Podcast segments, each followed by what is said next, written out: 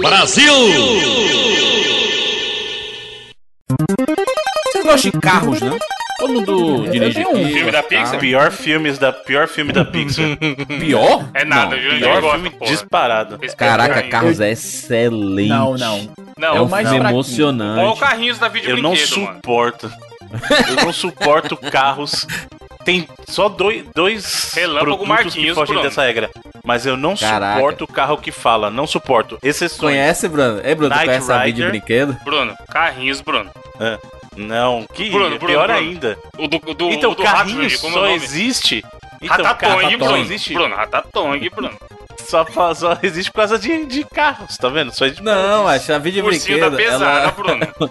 é uma empresa brasileira de É o animação. genérico. Sim, o genérico Que da quando Pixar. você ia lá, sei lá, na- nas lojas americanas, aí tava lá na, aquele monte de DVDs e tudo mais, aí tinha, tinha lá os filmes da Pixar, carros, aí tinha outros, tinha Transformers e tudo mais, aí tinha lá os, é, é, esses DVDs custavam, sei lá, 20 reais, aí tinha uns outros que custavam tipo De 5 cinco. reais, que estavam num papel meio de papelão assim, e aí o, o nome, Os Carrinhos.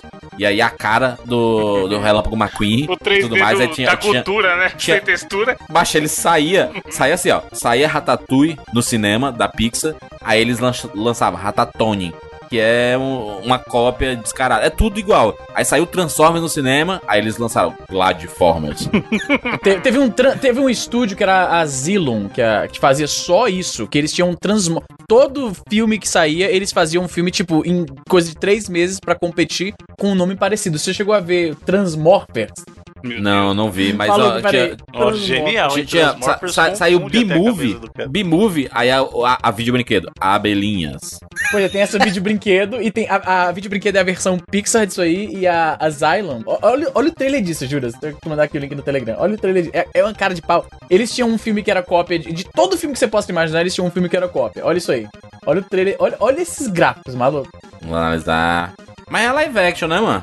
Live action, por isso que eu falei. A, essa, essa, esse que você mencionou é a versão Pixar. Meu Deus, Só que eu peguei um bizarro. vídeo que tá horrível, mas dá pra entender mais ou menos. Não, mas o negócio é. Eles Carrinho. tinham uma série, eles tinham uma série de, de, de filmes que eram só saía sai um filme qualquer, eles pegam e fazem um, saiu o Exterminador do Futuro, eles fazem uma Exterminador do Futuro versão deles, entendeu? Era só assim. Saiu Ratatouille no cinema. Caraca, o dublador Ratatouille. Negócio mal renderizado e tudo mais. Mas são pioneiros, mano. Vendeu pra caramba, porque era baratinho e, e funcionava, né? Dava Cara, juras, juras, olha só, a, a lista de, de, de filmes desse Asylum, eles têm o Atlantic Rim, só mudaram o oceano. Ele tem o The Terminator. Caralho, é muita cara. Mas na animação, né? Mas tá falando de Não, é, animação é isso. live action, live action. Tá, mas e os carros? A gente perguntou do carro, porra. Trocar marcha, trocar o. É, mano, vai falar mal do carros aí, mano. Macho. Ô, Bruno, é porque você não Pior gosta de dirigir, da, né? Da Pixar. Não Não, gosta de não gosto dirigir, Bruno? de dirigir não, cara, na moral. Gosta de eu gosto viajar dirigir, dirigindo? Mas isso não tem nada a ver, o carro não fala. Não, não, não, não. Não, não, não, pera aí. Bruno, você gosta de viajar dirigindo? Sim, Você faz, faz isso com, com frequência? sim. Meu, meu irmão, por exemplo, ele mora em outro estado. Aí eu, pra, pra poder, por exemplo, levar o meu cachorro, eu tenho que dirigir. Então eu dirijo com certa facilidade aí. Horas e horas, cara. Nada, Quanto nada, tempo de viagem, 8, ô, ô? de 8 a 12 horas. Caralho, dirigindo de- de boaça. E eu só, eu dirijo sozinho, porque em casa só eu dirijo. E de boaça, velho, sem parar. Mas por quê? Por que, é que você não gosta então de carros, Bruno? Porque o carros ele fala exatamente sobre Não. as coisas que a gente fazia antigamente, quando não tinha Eu essas autoestradas, não sei o que, a gente entrava nas cidadezinhas. De objetos inanimados que falam, velho. Carro, por exemplo. Só escapa disso, como eu falei, o Knight Rider, que é a super máquina, e o Pole Position. De resto, o carro Porra, falou pra mim Position. perdeu. Pole Position era muito Perdeu. bom. Aquela música Mas de Pole o, Position, porra. o Herbie Fantástico. O Herbie não fala de verdade. não fala, ele só. Eles, eles, ele tem Buzina, comportamentos, né? Exato. Ele não fala. Agora, o ca... cara, o carro tá sorrindo, velho. Não, não faz sentido isso, velho. Tipo, o carro tem boca. Não, exi... não existe isso, cara. Que ódio disso. Eu tenho um ódio disso, tu não faz ideia. Animação, Bruno. Para com isso, mano. É, Ô, é Juras, o Bruno ia odiar o, aquele clássico comercial da Policar, hein? Ih, rapaz. mandei pra ele, mandei pra ele, Bruno, e- veio o que ele acha aí, Polidinho. Essa, ele- acho que a gente já falou aqui no, no 99 falamos, sobre da, da. Policar. O que, que você acha da propaganda do, do, do- do Polidinho, Bruno? Também? É o pai, é o pai do Carros, viu? Nossa, pai o do Carros. relâmpago McQueen leproso, pode crer. Policar apresenta Sujinho e Polidinho. Sujinho vivia reclamando. Ah, que vida ingrata. Era um carro muito infeliz. Ninguém gosta de mim.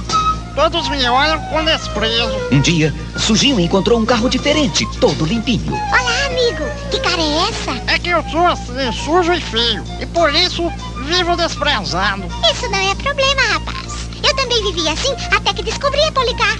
Policar? É, lá eles dão polimento cristalizado, um ano de garantia, revisão trimestral, etc. Vamos lá, eles vão te deixar novinho em folha. E Polidinho levou o amigo até a Policar. Procuraram o George e foram prontamente atendidos. Quando Sujinho saiu, estava tão polidinho que precisou trocar de nome. Polidinho e Polidinho ficaram ainda mais amigos e rodaram felizes para sempre. Ihu, oba! Caralho, cara, pra quem cresceu, esse, esse Policar era só de Fortaleza, né? Então pra quem, Só de Fortaleza. quem cresceu em Fortaleza nos anos 80 e 90, eu, eu achava massa a propaganda, velho.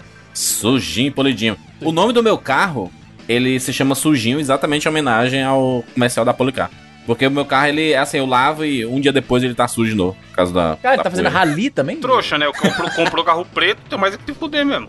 É, mano, é isso, mano. Tem uma desgraça, velho. É uma desgraça, mano. Arranha com sua porra. Imagina aqui que neva, velho. Não, mas aí beleza, cobrir com neve é bonito. Não, não, Agora não, você não tá entendendo. O problema da neve é que no dia seguinte ela virou uma lama, lamaçal a cidade inteira, culpado. Não é só um local, um bairro que tá enlamaçado. Não é um local que não foi bem asfaltado. É a cidade inteira enlamaçada, tá ligado? Então o carro fica aquela merda. Então, mas o problema do carro preto é assim, ele só tá limpo e fica lindo. O carro preto limpo, ele é lindo. Ele é o mais É bonito lindo. de É, todos. durante É o mais 10 bonito minutos que você pega no 10 Exatamente. minutos. Só que ele só fica limpo assim que você terminou É. de lavar. Porque depois, um minuto depois, ele já começa a coletar poeira. É incrível, velho. É imã de sujeira. Não, é Não, e eu, possível, eu, eu que uso, eu uso 100% fumê, né, no, no meu carro. Aqui não pode, eu queria que pudesse, fica bonito. Na teoria aqui também não pode. Os caras fingem que Aqui, não não, aqui, aqui, se- aqui se, não, se não me engano, pela, pela, pela lei é 70%, mas Sim. aqui em Fortaleza eles fazem uma, uma vista grossa por causa do sol escaldante que a gente tem, né? ah, pode 70% crer. ele não ajuda eles muita podem- coisa, não. Aqui só pode 25% e só até a altura do ombro e só nas janelas. Não pode ir na frente nem atrás. Aí fica ridículo. Aí é né, melhor tipo- nem colocar, é. É melhor nem colocar, pô. Fica metade do vidro preto Doar o e carro o. inteiro, Pô, ridículo. O cara tá tipo usando aqueles óculos escuros que não são nem escuros nem claros, sabe? Aquele é meu. pois é, transition. É o óculos do Reginaldo Rossi. Pode crer, é exatamente isso. Porque a ideia é que, tipo, a polícia tem que poder identificar o motorista do carro a qualquer momento. Então o Exato. fumê, né, que chamava fumê, que é o filme, só pode ir até o ombro. A cabecinha tem que ficar aparecendo. Aí fica- tem uns Não, mas que aqui, mas aqui é padrão, tipo assim, se você tem um carro que é muito fumê, você viu polícia ou viu uma. Você vai, você vai- passar em posto rodoviário, você baixa os vidros sempre, sabe? Ainda, ainda chama de fumê ou é outro nome agora? É fumê mesmo? Ah, é que eu fumê, falei fumê, eu percebi que eu não sei se ainda chama disso. Tem outro nome? Isso filme eu já ouvi falar É isso também. filme. É, não, pera, o, É. o filme é o nome. O nome é isso o filme, né? correto, né? digamos assim. É, É. o pessoal fala, é fumê, filmar o fi vai filmar o carro e tal. O pessoal fala muito de filmar é o que eu faço com a minha né? câmera aqui pra um vlog. Filmar aqui o carro. Não, não, Também. não sei, mas o. o- Eu descobri, inclusive. Você sabia que jet ski é uma marca? Sim, sim. Ele não é. Mas a, a gente fala que é o transporte, né? Não, o cara tá andando de jet ski. E nem é. Uhum. É E às vezes nem é jet ski. Ele tem outro nome. é- eu percebi isso quando choveu em Fortaleza absurdamente esses dias. E aí tava tão acima dos carros que tinha gente andando de jet ski em Fortaleza resgatando pessoas. Na rua? Caralho. Na rua, mano. Caralho, isso é bonito demais, mano. Aí o, a, a Globo, né, mostrando assim, não, é, veículo aquático, né? Eu falei, por que que tá falando ve veículo Porque aquático e não querem jet ski? falar o nome da marca. Porque não pode pode falar marca. Jet ski é Ô, uma marca. ô, Jura, sabe o que que é eu não marca sabia. também que muita gente não sabe? É uma palavra que não é tão conhecida no Brasil, o Bruno vai saber. Lixão, aquele container grande de lixo, né? Em inglês se chama dumpster. Só que isso também é uma marca. Olha, disso? dumpster é marca? Dumpster é marca, Essa. pode procurar. Dumpster é marca, não é, não é a palavra geral, é marca. Aí. Nossa, mas dumpster é super usado, velho. Pois é. Super, super Pode, usado. pode procurar aí, é marca. Mas o aqui, que, ó. é dumpster aqui no Brasil? A famosa caçamba que a gente comentou lá no É uma É aquela, caçamba, ca... isso mesmo. é aquela caçambona com tampa, né? Aquela, sabe aquela que você joga Que os o caras caem dentro no filme tampa? E saem andando Isso, feliz. exatamente, Aí, exatamente. ó, Bruno. Ex- exatamente, que de vez em quando um mendigo vai dormir, aí o caminhão de lixo vai e acontece direto aqui, maluco. Caralho, Aí, ó, tem Bruno. Sério isso? Sério, sério, Caraca. maluco, sério. Olha, ó. É, tanto é que os lixeiros aqui Se são você que é treinados. ouvinte é mendiga aí nos Estados Unidos, toma cuidado, não você vai dormir. Pois é, compadre. Não, é sério, aqui os, os lixeiros são treinados aí, dar uma olhada lá, bater no negócio pra acordar os caras. No inverno, por motivos óbvios, isso não é um problema, mas no verão isso acontece. Volta e meia, o cara, de repente, o cara tá batendo lá dentro da caçamba do caminhão porque o cara não checou e o cara foi parar dentro do caminhão do lixo, tá Você é ligado? louco, É perigo da foda, porra. mano. Perigo da porra, maluco. Mas olha, tá vendo? Caraca, mano, eu tô- da- eu tô, tô- ainda tô vendo aqui o comercial do Policais. Hum. A voz do, do sujinho é, é maravilhosa, mano. É uma, é uma voz Ele, ele, ele fala assim, né? fala assim, ah, é, sujinho vivia reclamando. Aí ele faz tipo uma imitação de quase um pato falando. É. Que vida ingrata. É uma voz bem. É uma voz bem. bem nasalizada mesmo. Ah, excelente. No fim eu queria perguntar se vocês gostavam de carro, mano. E aí, essa porra dessa abertura foi pra outro lado, mano. Pelo rumo que a, tome- que a conversa tomou, você vê que a gente não liga muito. Mas todo mundo gosta de carro aqui, né? Todo mundo tem, todo mundo usa aí. A gente tá contribuindo pra. Depende do que, que é o nível de gostar que você tá falando, né? Por exemplo, eu não sou. Porque tem gente que gosta de carro. Gostar de carro, pra mim, é o cara que, por exemplo, compra um carro antigo pra restaurar. E- Eu não tenho esse nível. Não, não, o, ca o, ca o cara anda. O ca- cara anda com a flanelinha no bolso, assim, aí tá, tá passando em frente do carro dele, ele tira assim a flanela e. Passa assim na, na- no negocinho dele. Sabe No- como no você retrovisor. identifica facilmente quem gosta ou, ou é indiferente em relação a carro, Júlio? Carro. Hum. É se o cara gosta de jogar Forza Horizon ou o Forza normal lá, que ajusta até o a, a calibragem do pneu, tá ligado? Troca a borrachinha do limpador de para-brisa. É. Você, pergunta pra ele, qual você prefere? Dependendo da resposta, você já sabe. Mas tem que se, trocar, Izzy. se ele é um Tem que maníaco. trocar tem essa pergu-. Tem pergunta. Aquilo ele tem que trocar, pô. É, quando tiver só no vidro riscando. Tiver só o ferro, aliás, riscando o vidro, é bom trocar, caralho. o cara faz o. Só que ele. É. É, pode crer. Aí se você empurrar o vidro, ele cai o vidro, porque ele cortou, né? O, o, o para-brisa. Tá tipo aquele filme de espião, né? O cara faz um negócio assim, Pode ele. crer, a- pode crer. Um faquinha. motivo da vida. O cara usa pra cortar o vidro e invadir a parada. Ah, eu tô com um problema atualmente no meu carro, mas de carburador, mano. Caralho, isso é foda. Você se liga daquele. É porque eu não, não sei o nome de nada, mano. Sou um zero à esquerda com isso. Mas. É, você tem que colocar um líquidozinho no, no carburador, né? Tipo um óleozinho. Não sei se é um óleo, não. vai É, água? Não é do radiador, mano? radiador, vai perdão. água, Radiador, vai- radiador É, radiador. É, no, no radiador, não é no carburador, não. É no, Você no radiador. É que o tipo. Curte e manja pra caramba, É, cara. você vê que só tem. Caraca, eu troquei, mano. É porque o nome final é. é- Eu mesmo disse que eu não, não, não entendi dessas porra, É, mas. o Jura já come- começou admitindo, mas ainda Eu assim- comecei Já deu um já começou com disclaimer, né? E o disclaimer foi inútil que a gente falou pra mesmo assim. E, É não, e eu tá trocando falando? só justifica a- o, o que eu falei antes, entendeu? Não, não tem, né? Tipo um líquidozinho rosa que você É coloca. aditivo, no... aditivo, que chama. Os caras sempre oferecem essa porra aí pra ti. né? Você vai abastecer o cara. Botar um aditivo aí no radiador! O carro fica bem melhor. Não, é- eu, eu, tenho, eu tenho um posto que eu sempre vou aqui, né? Os caras já, já, já me conhecem. Então eu vou assim, botar gasolina, ele quer que eu dê uma olhada aí na água e tudo mais. Aí o macho, olha aí esse. O, o radiador aí. Porque o carro, o carro ele, ele tem uns sinais, né? Mas ele começa a esquentar, né? O, a, a temperatura dele um pouquinho mais alta e tudo. Aí se der problema, lascou, né? Aí você tem que colocar esses bichinhos aí, né? Pra fazer o arrefecimento. Acho que é essa a palavra. Sim. Arrefecimento. Eu tenho que dar um jeito nesse bicho aí, porque parece que tá sujo e tudo. Mas, cara, eu, eu sou o Zé fácil de enrolar, sabe? Eu sou o cara que. Sabe quando o cara vai, vai vender enciclopédia assim, antigamente, né?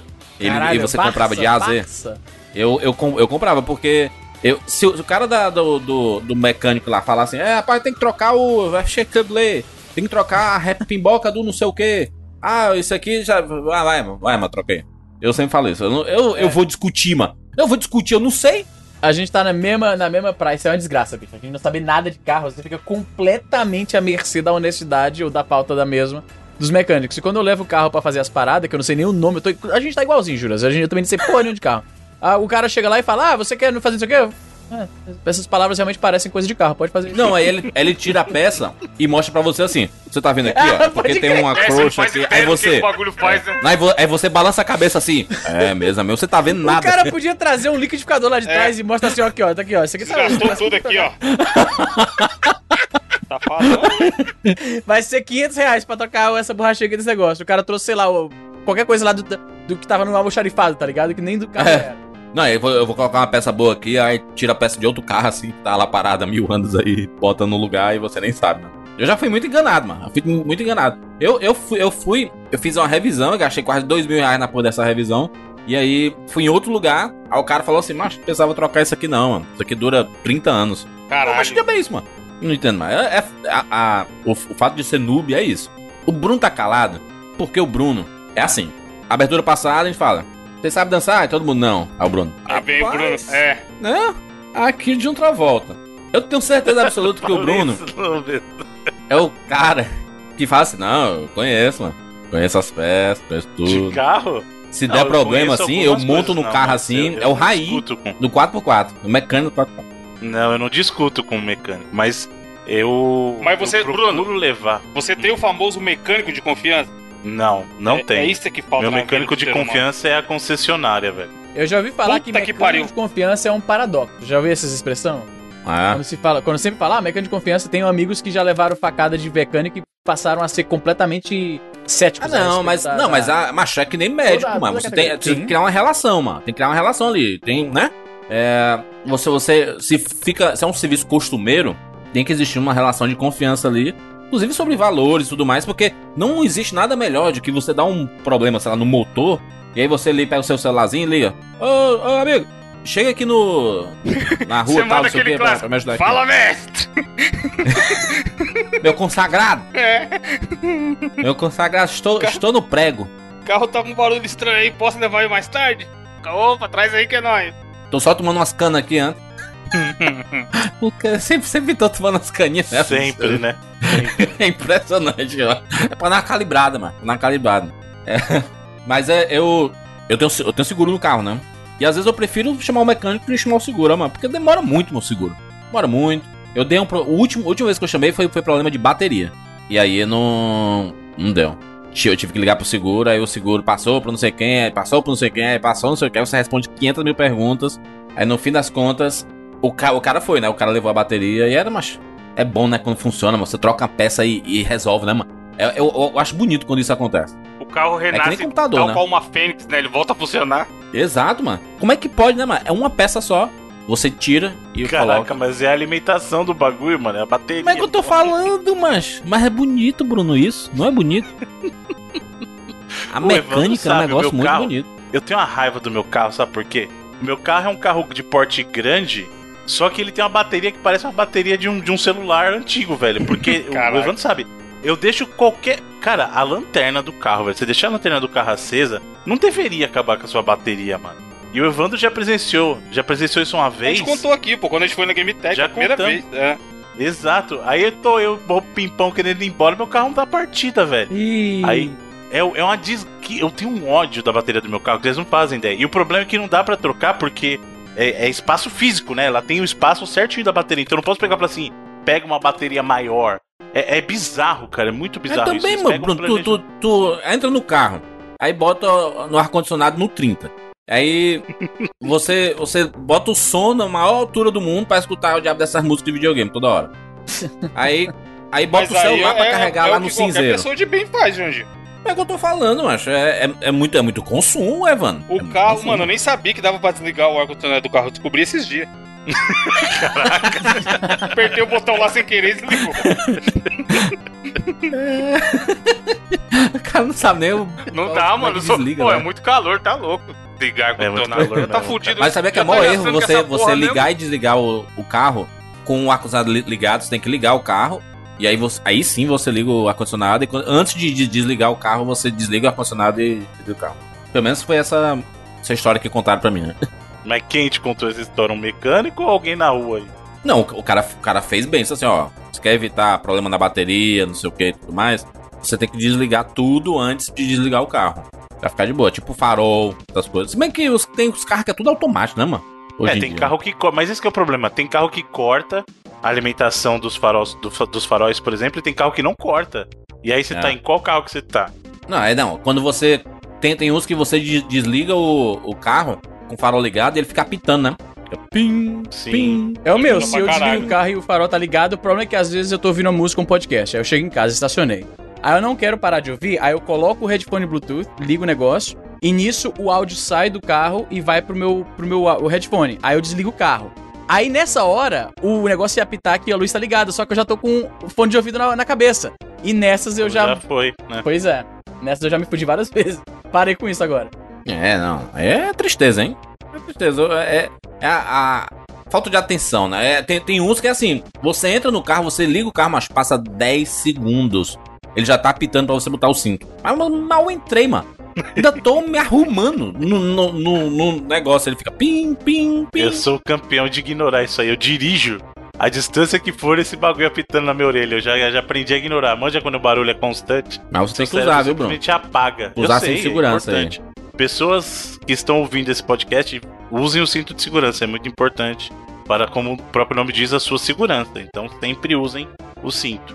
O Bruno é grandão, mas deve incomodar também, né? Aquele cinto ali, ó. Não, pior que não, pior que o sítio, o, o sítio, ó, o cinto do carro é, é grande. O cinto é, É? é grande. No problema, o problema é hábito mesmo. Você senta, às vezes você já tá dando partida no carro tão rápido que nem. Você esquece de, de colocar o cinto. Então você foi lá, deu a partida já. Eu, eu sou muito assim. Eu já entro no carro pra dar partida, sabe? Eu não fico. Como só eu dirijo, eu não preciso mexer em, em retrovisor, porque já tá ajustado Entendi. pra mim. O banco já tá ajustado pra É, eu mim. também. Então eu, eu já entro no banco pra dar partida já. Na hora que eu entro no Mas carro, pra eu mim já é dou hábito, sabe? É hábito já entrar, li- ligou o carro e já coloca o cinto, sabe? Já Sim, é meu é hábito. importante. É muito importante. Pessoas que estão ouvindo, usem o cinto. Muito bem, vambora. Eu sou Júnior de Filho. Eu sou o Easy Nobre. Eu sou Evandro de Freitas. E eu sou o Bruno Carvalho. E esse é o 99 Vidas.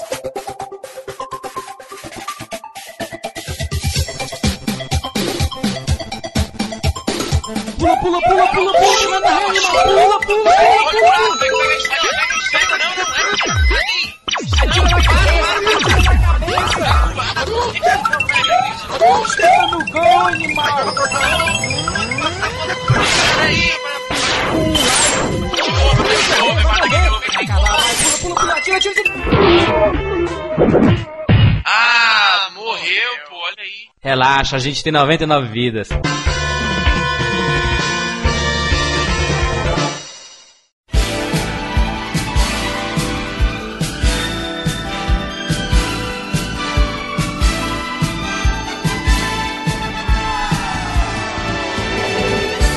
Estamos aqui juntos mais uma vez para mais uma edição do 99 Vidas e desta vez chegamos com muito estilo, porque nós vamos falar de um dos maiores nomes da história do esporte mundial, o herói brasileiro. Tem gente que não gosta, né, dessa denominação de herói, mas a gente vai conversar sobre isso. Não vou falar o nome dele ainda, você já sabe quem é, mas a série estilo 99 Vidas tem o objetivo de Easy 9? Fala aí, vai. O que é o estilo 99 Vidas? Então, o que acontece é o seguinte: a, no, no estilo 99 Vidas, ao contrário do, do- esquema padrão já convencional do 99 Vidas, a gente não fala especificamente de um jogo. A gente fala mais de coisas que estavam ali orbitando ao redor daquela cultura gamer que a gente vivenciava no final dos anos 80, começo dos anos 90. A gente vai falar de uma série de TV, a, uma. O que, o, que, o que a gente já falou aqui de estilo 99 Vidas? A gente falou de Canal. histórias de, de desgraças de infância, que foi um dos mais engraçados. Eu reouço esse, esse episódio pelo menos duas vezes por ano. O de desgraça de infância é muito bom, mano. A gente fala de coisas que não são exatamente de videogame, De mas música. os A videogames gente fala de é gêneros musicais. são coisas que remetem à nossa infância, que era algo que, né, os videogames reinaram ali também. Sim. E aqui desta vez escolhemos uma personalidade. A gente vai inaugurar uma subseção dentro do estilo 99 Vidas. Eu Qual o nome que tu justo. sugeriu ali, mano? Heróis. Grandes heróis brasileiros, algo do tipo. Heróis. É, heróis brasileiros. Revista. Heróis. Lendas. Ídolos. Lendas. Sei lá. Lendas. Lenda. Apenas Não, porque pode servir pra, pra gente de fora também, né? Lendas? Grandes ídolos, grandes Lendas, ídolos. né? Estilo 99 vidas, grandes ídolos. Grandes ídolos. Grandes ídolos está inaugurada no estilo 99 Vidas. E a gente começa com Ayrton Senna da Silva, rapaz. O Sei nosso... que você ia falar Ayrton Senna do Brasil. Ayrton Senna do Do Brasil.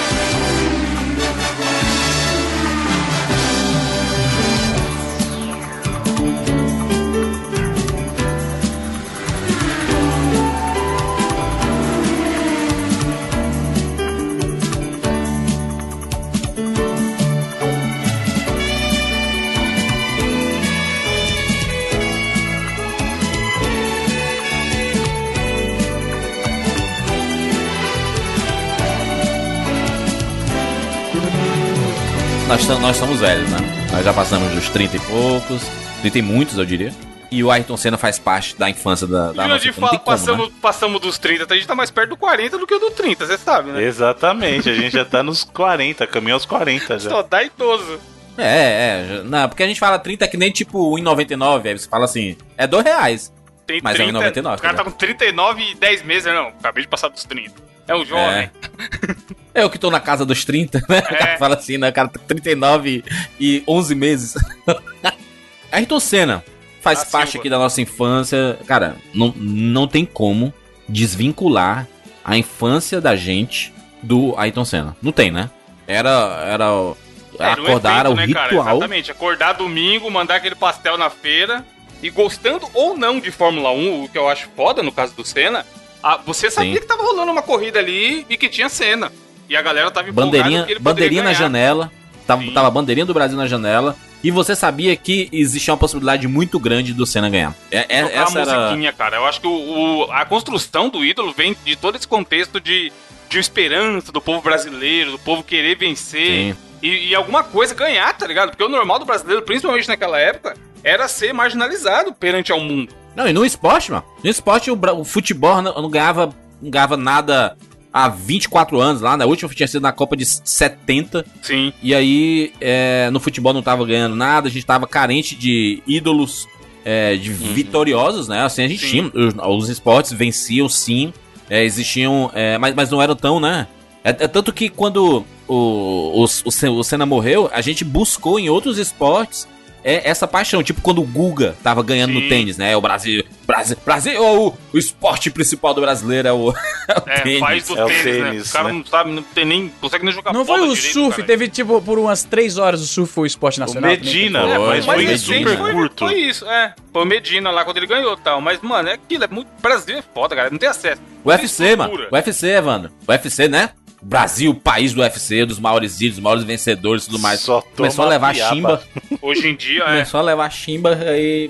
Ninguém, o brasileiro é assim. É, essa não é a crítica, né? Mas é o comportamento da cultural nosso. Quando a gente tá vencendo, meu irmão, é o. Só se fala disso. Só se fala disso. Teve a é o própria esporte, época do vôlei, né, é Júlio? Não. Luciano do Vale lá, tal, vôlei do Brasil, de ouro, Sim. não sei o quê. Negata jogava. Você chegou a pegar, Bruno? Rolou isso em Osasco, o pessoal jogando vôlei na rua, fechando Sim, uma rua sem época do- saída. É, então. Pô, hoje em Sim, dia, mano. Isso aí na época que o Brasil tava mandando ver nas Olimpíadas Sim. lá, que pegou o título lá, o pessoal. Vôlei de praia, mano. Vôlei de praia também, né, Bruno? Quando Sim. explodiu o vôlei de praia, começou a ganhar tudo. A gente não eu, eu tinha lido em algum lugar que o Futebol Brasil, o, o, o vôlei de praia foi inventado no Brasil. Mentira pra mim? Rapaz, se não foi, é. Não sei a origem, não. Re- Real eu não sei a origem, mas é muito provável, né? Porque, na verdade, jogar vôlei de praia é uma coisa muito. Aí sim, é uma coisa muito de brasileiro e americano que vive em cidade mais litorânea também joga muito vôlei de praia. Mas é que no Brasil é, é muito forte. Agora, se inventou aqui, eu Foi não nos sei, Estados Unidos, cara. Santa Eu- Mônica, em é. 1920. Aí, tá vendo? Caraca, 1920? Uhum. Já existia o vôlei e aí evoluiu pra galera jogando na praia. Aí que beleza, tá vendo? Mas é que tá, a gente até já discutiu isso, o brasileiro não gosta de esporte, o brasileiro gosta de ganhar. Ganhar. Então, o que é que tá ganhando vai ser o esporte favorito da vez.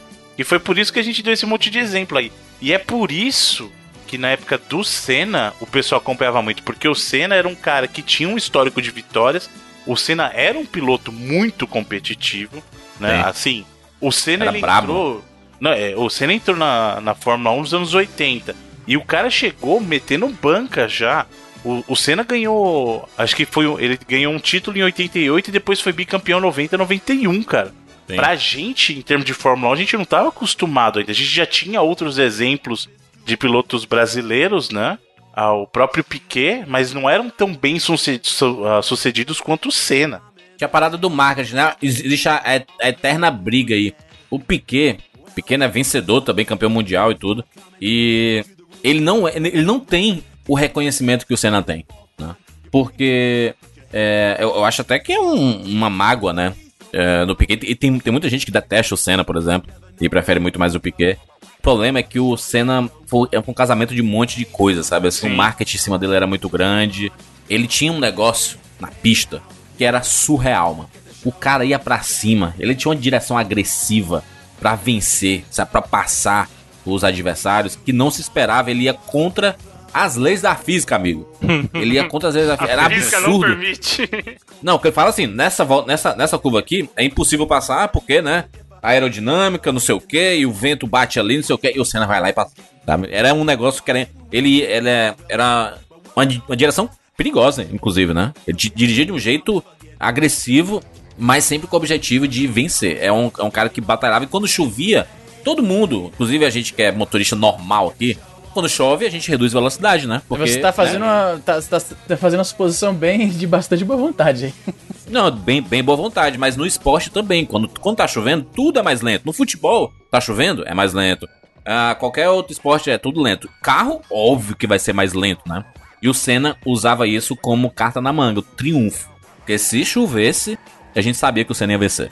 É, ele era Porque o cara sabia dirigir na chuva de forma absurda. né? Ele segurava o carro, ele, ele fazia drift com Fórmula 1. É inacreditável na chuva. O cara fazia umas coisas diferenciadas. E aí, a parada, eu gosto muito, assim. Eu, eu não, não entendo muito de Fórmula 1, mas acompanhei, aco- acompanhei muito. Mesmo após a morte do Senna, acompanhei muito por muitos anos e tudo mais. Eu gosto de lembrar da sensação gostosa. Eu lembro, como se fosse hoje. A gente era, era rotina, domingo aqui, na, na minha casa, a gente acordava pela manhã. Aí saía eu, meu pai e minha mãe, a gente ia pro Mercado São Sebastião. Era um mercado, é um mercado po- popular aqui de Fortaleza. A gente ia comer panelada. Tá panelada? É dobradinha, né? famosa panelada. com cuscuz, um suco de cajá. Isso seis e meia da manhã, sete, sete horas da manhã. E aí voltava pra casa com compras, né? Com frutas e tudo mais, queijo, etc. E aí se preparava ali, porque 10 horas da manhã ia ter a corrida e o Senna ia estar lá e, e possivelmente o Senna ia estar vencendo ou brigando pra vencer, porque quando ele não vencia, o bicho brigava, mano. É, ele dava uma emoção cima, ao, tentava. ao evento, né, Júlio? Isso foi o que eu falei no começo. Até Sim. quem não se portava com Fórmula 1 e tudo mais, só, só de ter a esperança do cara ganhar e tá ali brigando, e já fala, pô, vamos assistir que vai sair coisa legal aí, tá ligado? Teve aquela corrida clássica que ele ganhou só com uma marcha. Foi a primeira vez que ele ganhou Marcha. no GP do Brasil. 91, essa, essa corrida de 91 Interlagos no Brasil. E o Galvão, mano, eu, eu acho que assim, o Senna foi o que foi, ganhou pra caralho, é, um grande ídolo. O Galvão eternizou o cara. o Galvão né? tem Não ali uns jeito, 20%, mano, de, de do cara 20% virar o que não, virou. acho que tem 50%. Não, acho tem, que- tem 50%. Não, acho É que que 20%. 50%. 20%, 20%. Mas não adianta. muito Não, não adianta cara, você, você fazer um grande feito se não tem um bardo pra contar esses feitos pros outros, Sim, pra emocionar. Porque vitorioso, grito, a gente tinha. A gente tinha o Piquet, mano. A gente tinha o Sim. Piquet que venceu. É, o Piquet foi tricampeão também, mas ele não tem o Exato, mesmo... mano. Falei. Nelson Piquet do Brasil. Não tem, mano. Não, mas tem é foda. A musiquinha. mídia, a mídia, a mídia, vocês, vocês trabalham com comunicação e querendo ou não, somos, somos produtores de conteúdo, a gente sabe que você pode contar, a história tá do jeito que o cara conta.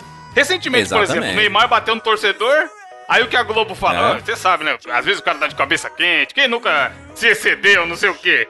Se fosse qualquer outro cara que batesse no torcedor, desse empurrãozinho, os caras ficam dois meses falando, absurdo, tem que mandar prender. Edmundo ali, mano. É, então, porra, Edmundo, coitado, Exato. Edmundo arrancava os três dentes é. no jogo. E aí o Senna, cara, to- tocou a musiquinha. Já Galvão gritando. Ayrton Senna da Silva do Brasil. Não tem um que não fica orgulhoso, porra. E não quer. Não, não Cara, a, a, mu- a musiquinha cara. do Senna. A música do Senna é maravilhosa, né? O tema da vitória. É, tanto que tá aí até Tema hoje. da né? vitória, velho. Cara, Não, isso e ela tem depois foda. a melodia, né? gente- Esse negócio da música do, do- da Vitória é foda Caraca, porque Deus, a gente triste, tá né? se avançando aqui, mas, tipo, foi uma das coisas quando caiu a ficha de que, tipo, nossa, a gente não vai mais ouvir essa música agora que o cara morreu, foi foda. Não, e a gente escuta no futebol, né? Quando o, Pois Bra- é. o Brasil ganhou em 94, mesmo ano da morte do Senna. no, no tocou, final, né? exatamente. E aquela, É aquele final foi tetra, extremamente Eles estenderam a faixa e tal, eles dedicaram a vitória Puta ao que Senna. pariu, não tinha um olho seco na, na- em lugar nenhum no, no território nacional, maluco. Mas, o, mas o, o Senna aqui, é, é, a gente não vai, não vai fazer linha cronológica aqui, mas essa, essa vitória do que o Evandro falou foi uma vitória icônica, inesquecível, porque é marcante pra Mano, dizer o que era o Senna. Jurandir falou aí de, de nós, pilotos normais, dirigindo na chuva devagar. Easy, você tem um carro melhor que todos nós três aqui, concorda? Concordamos? É. Imagina É. você dirigindo o seu carro pra ir trabalhar só com uma marcha e as outras todas fodidas. Mesmo com o carro automático, você não ia conseguir chegar no trabalho. No- é, cara, ia ser difícil, o cara maluco. me ganha Mas uma legal, corrida, caralho. Tá chovendo, Mihaly Ridade, acaba com isso! A torcida pedindo a prova que termine, todo mundo balançando os braços pedindo para que ele termine a prova. Aí o Senna. Lá vai ele. Uma volta, uma volta. Mihaly Ridade aponta para ele uma volta, tá ali o Mihaly. Volta final. Ele virou 25 e 1. Patrese 24 e 7. Pouco mais de 4 quilômetros. Mas são 4 quilômetros dificílimos porque a pista está molhada. Tendo drama reservado no final dessa prova. O Senna, a Senna, avisa, aponta.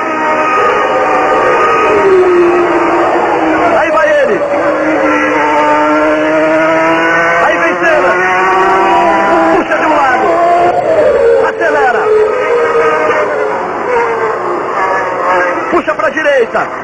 Tá chovendo. As gotas caem ali na câmera colocada no carro de cena. São poucas curvas pro final. Ele vai deixando misto. Vai no capricho cena. Vai para quebrar mais um tabu. Vai para a 28 vitória.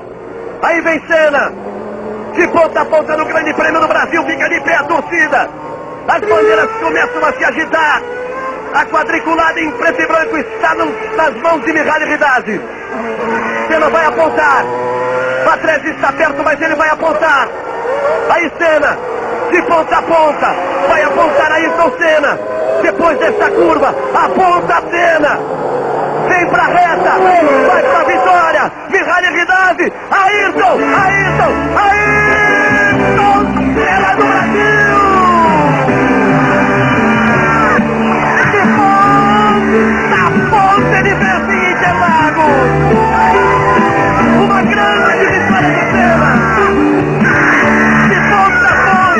ponta, ele fica muito. Você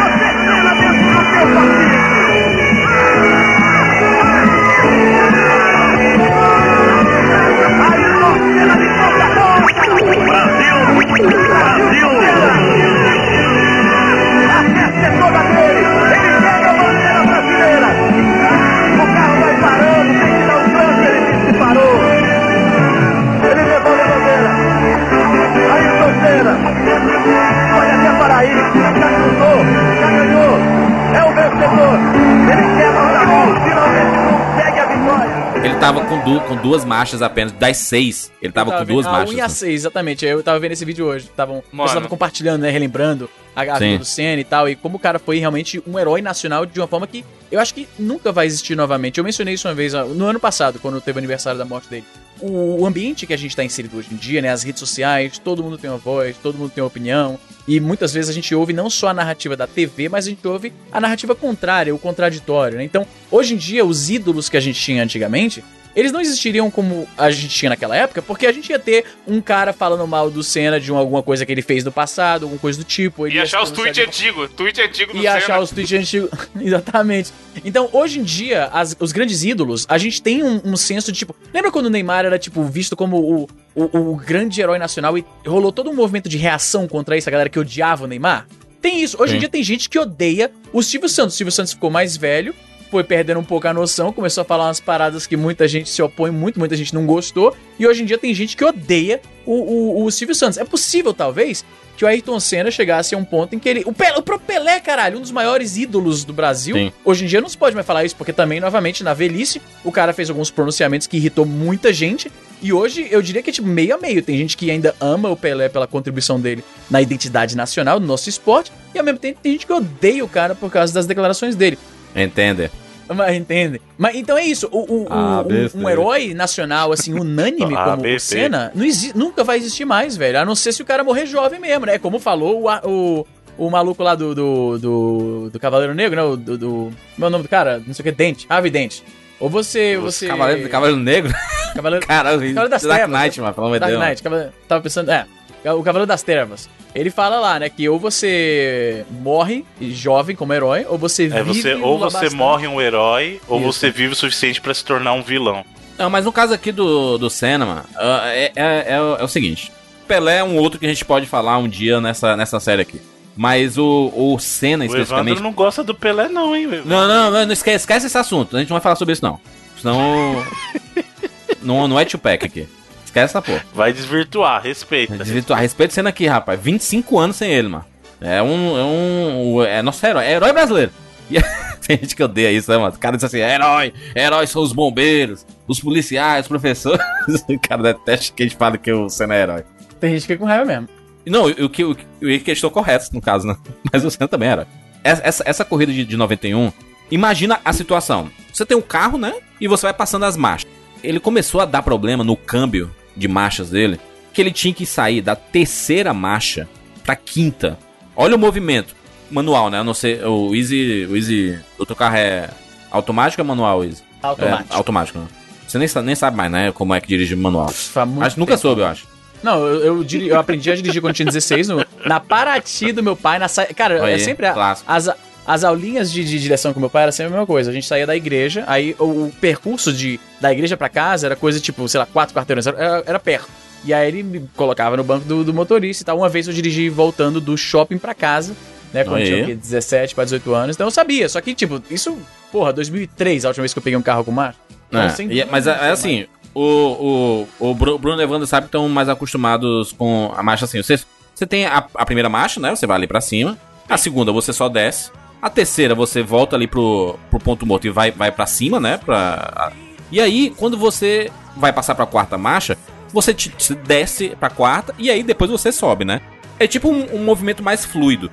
O Senna, ele perdeu a quarta marcha.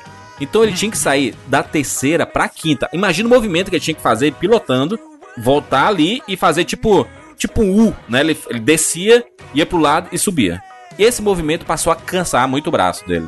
Pra trocar a marcha, ele tinha que forçar a terceira pra entrar em ponto de chegar na quinta, porque senão ele ia Exato. perder potência, né?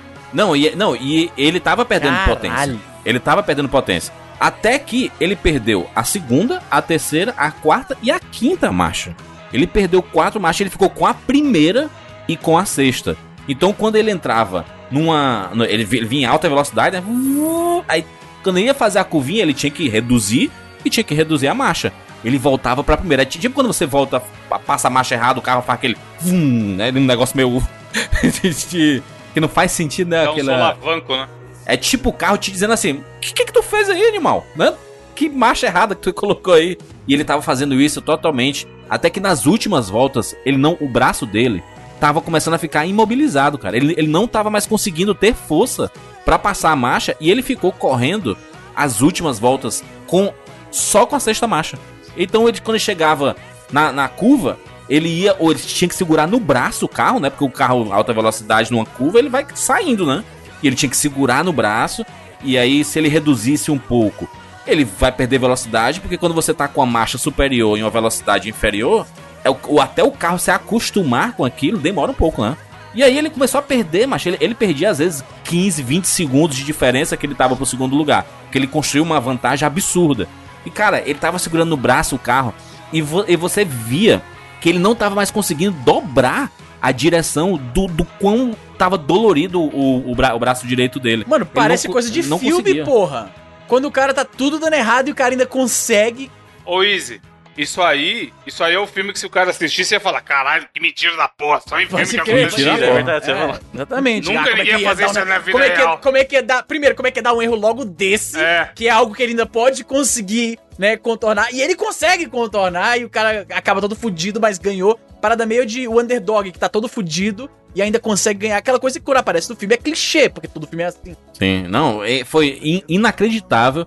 E aí a, a última a última volta, né? E aí o Galvão Bueno preparando na ponta dos dedos, Cê é Senna. louco, mano, né, e. Ayrton, Ayrton Senna do Brasil. Aí ele passa e aí eles colocam o áudio do Senna dentro do carro. O Senna gritando, desesperado. Puta que pariu! Puta que pariu, eu consegui! Caralho, puta que pariu! Eu, eu, cara, porque é impossível. O, o, que, o que ele fez nessa corrida foi impossível. Ele foi contra tudo e contra todos, macho. Então, Juras, mas é, é nesse tipo de situação que se constrói o ídolo e, vai se nascendo a lenda, né?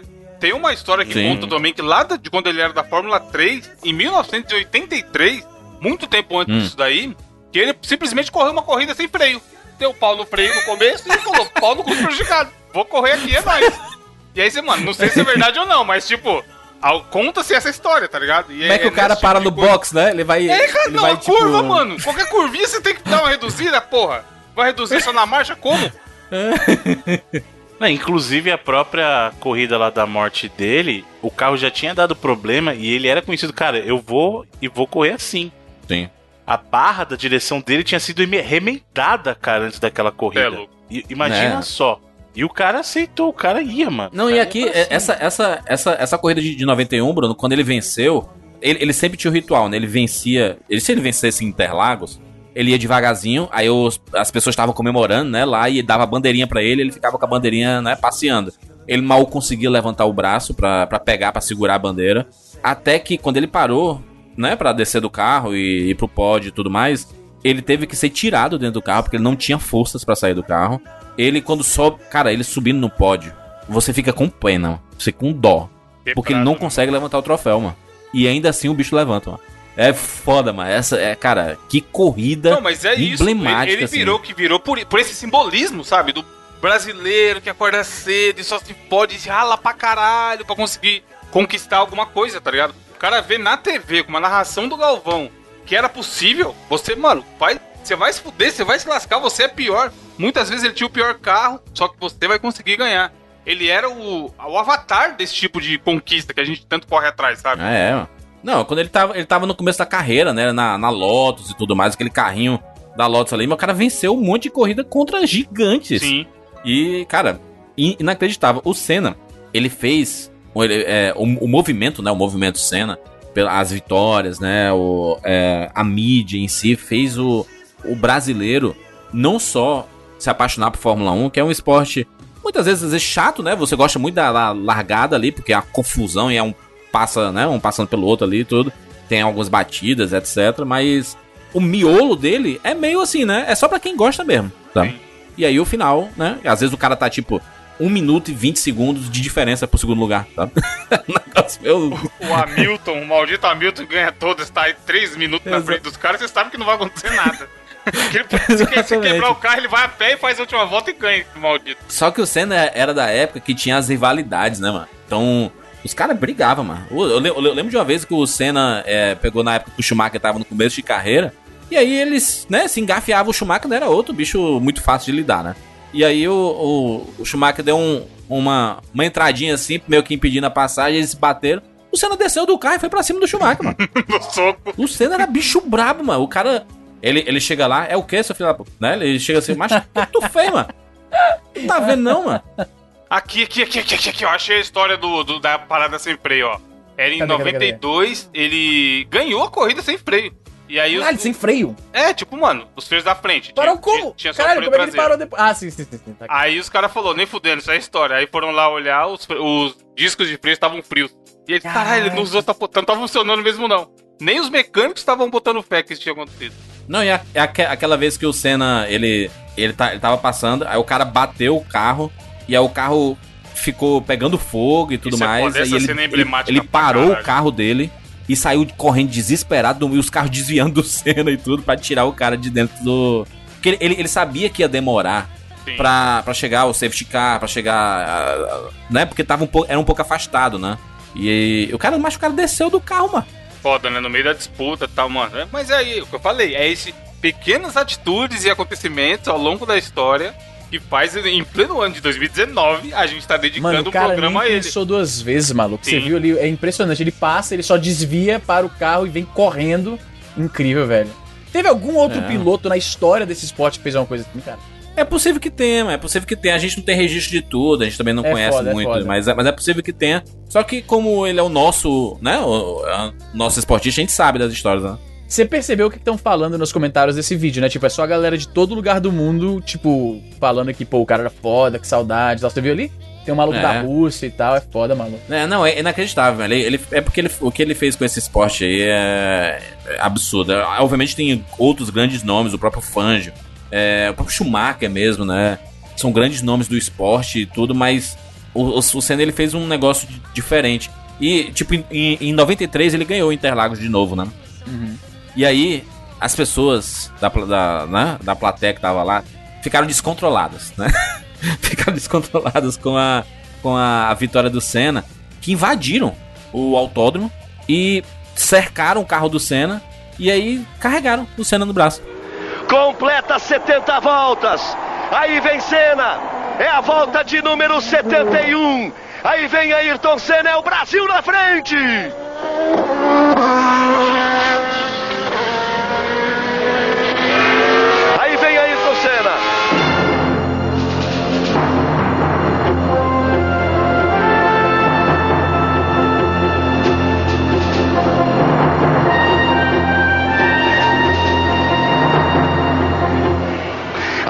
Ayrton Senna na metade da última volta.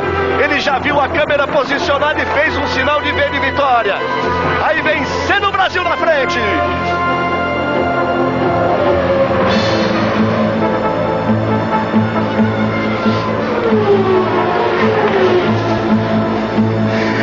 Senna está no S.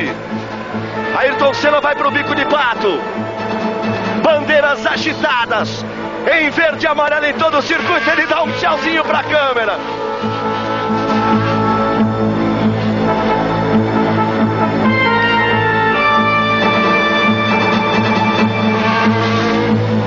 Últimas curvas para Ayrton Senna. Ele vem pela subida. Mihail Ridazzi aguarda com a bandeira quadriculada. Aí vem Senna na reta. É o final da prova. Ayrton Senna na ponta dos dedos. Ayrton, Ayrton, Ayrton!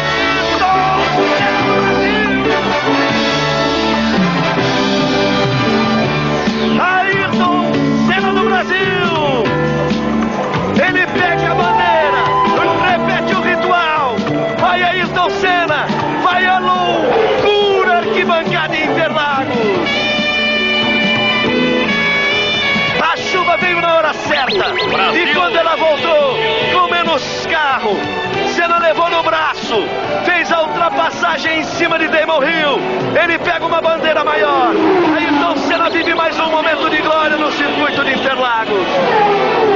Vence pela segunda vez o Grande Prêmio do Brasil. Brasil! Contra o imenso favoritismo das Williams. Faz a festa do Brasil Ayrton Senna. Rio é o segundo, Schumacher é o terceiro. Ayrton Senna faz a volta da vitória, lentamente. Ele assume também a liderança do Campeonato Mundial de Fórmula 1. Largou na terceira posição. O público invade a pista. Ninguém mais segura a torcida em Interlagos.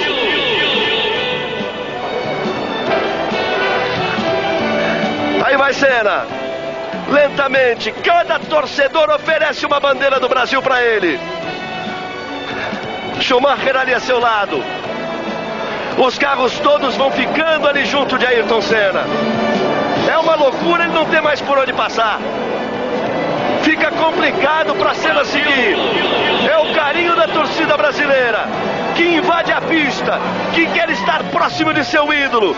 Senna dá um show em Interlagos, sem carro, com extrema dificuldade. Agora complicou porque o carro parou. No meio do povo ficou Ayrton Senna. Ele não tem mais por onde sair. Deve estar ali esgotado, sentindo dentro do carro. Não consegue mais sair do lugar. Ninguém controla mais a torcida.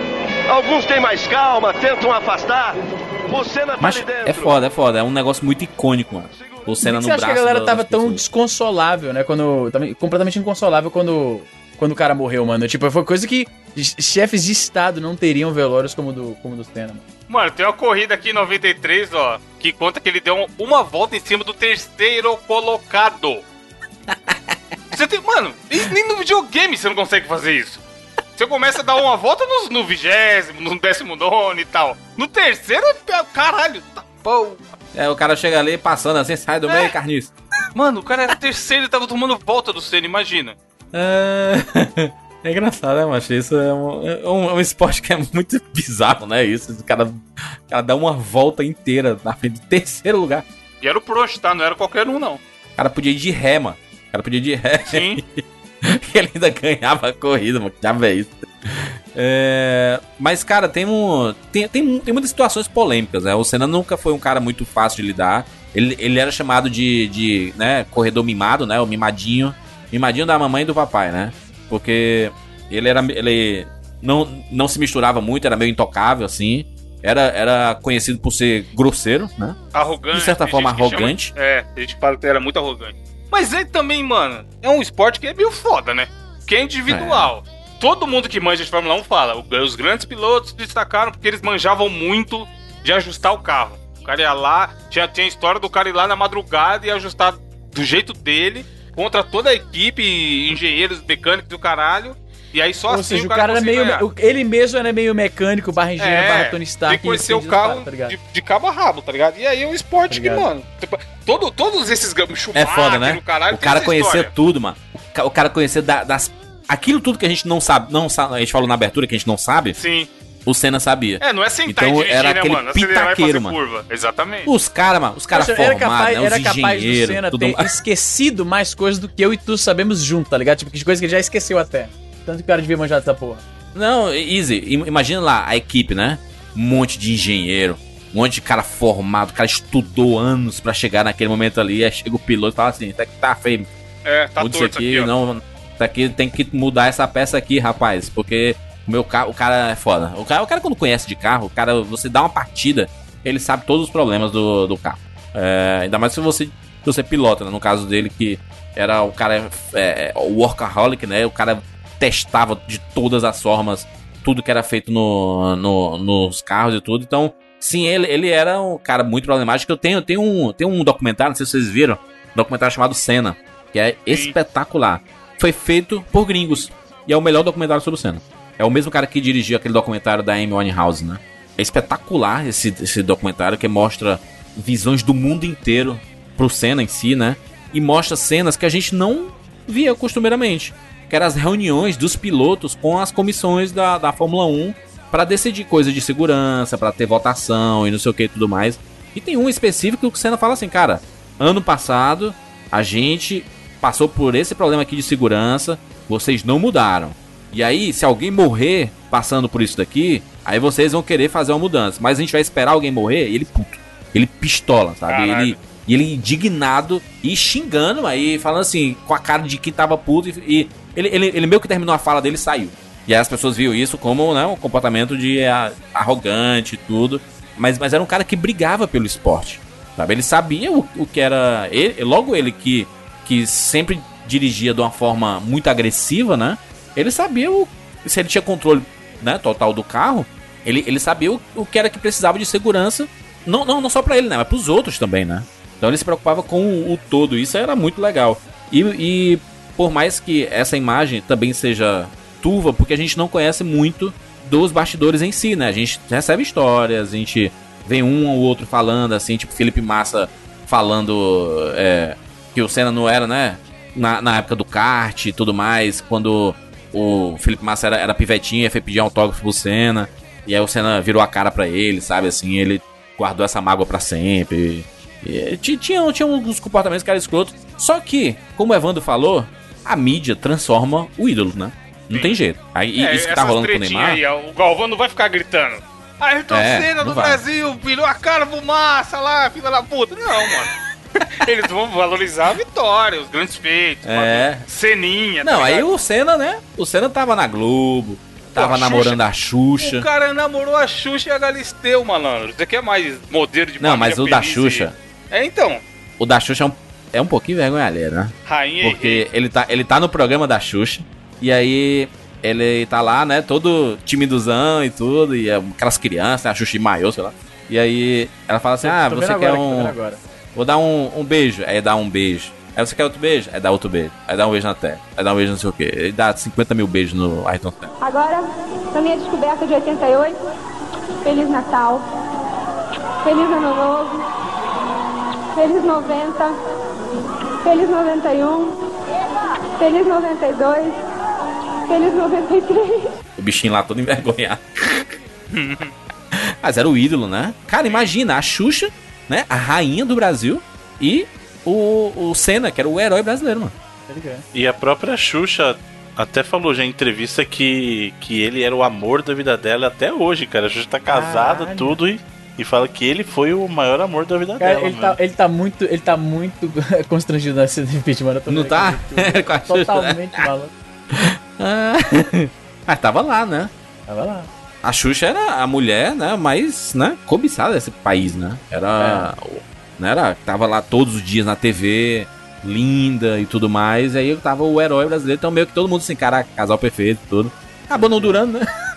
É, e aí ele acabou namorando com Adriane Galisteu, né? É, mas, mas era um cara, né, que nas suas, na sua, na sua vida particular tava lá com seus iates, né? Tinha uma vida, uma mordomia absurda. Porque Fórmula 1 é um esporte muito caro, né? Ele ganhava muito dinheiro. Porra, pra caralho. Então- É autorama, é autorama de bilionário, porra. É os comerciais, né, macho? É, patro- patrocínios, né, cara? Pra caralho. Sim, É, não brinca lá de macacão de piloto É. de Fórmula 1, não é à Exatamente. toa, né, filho? Essa brincadeira do Não é macacão. à toa, não, né? Não é à toa. É, e o cara, o cara ganhava muito dinheiro e, e é, é engraçado, né? Porque a gente, a gente vê essa idolatria que o brasileiro tem pelo Senna. É, é é muito um sentimento nostálgico também, né?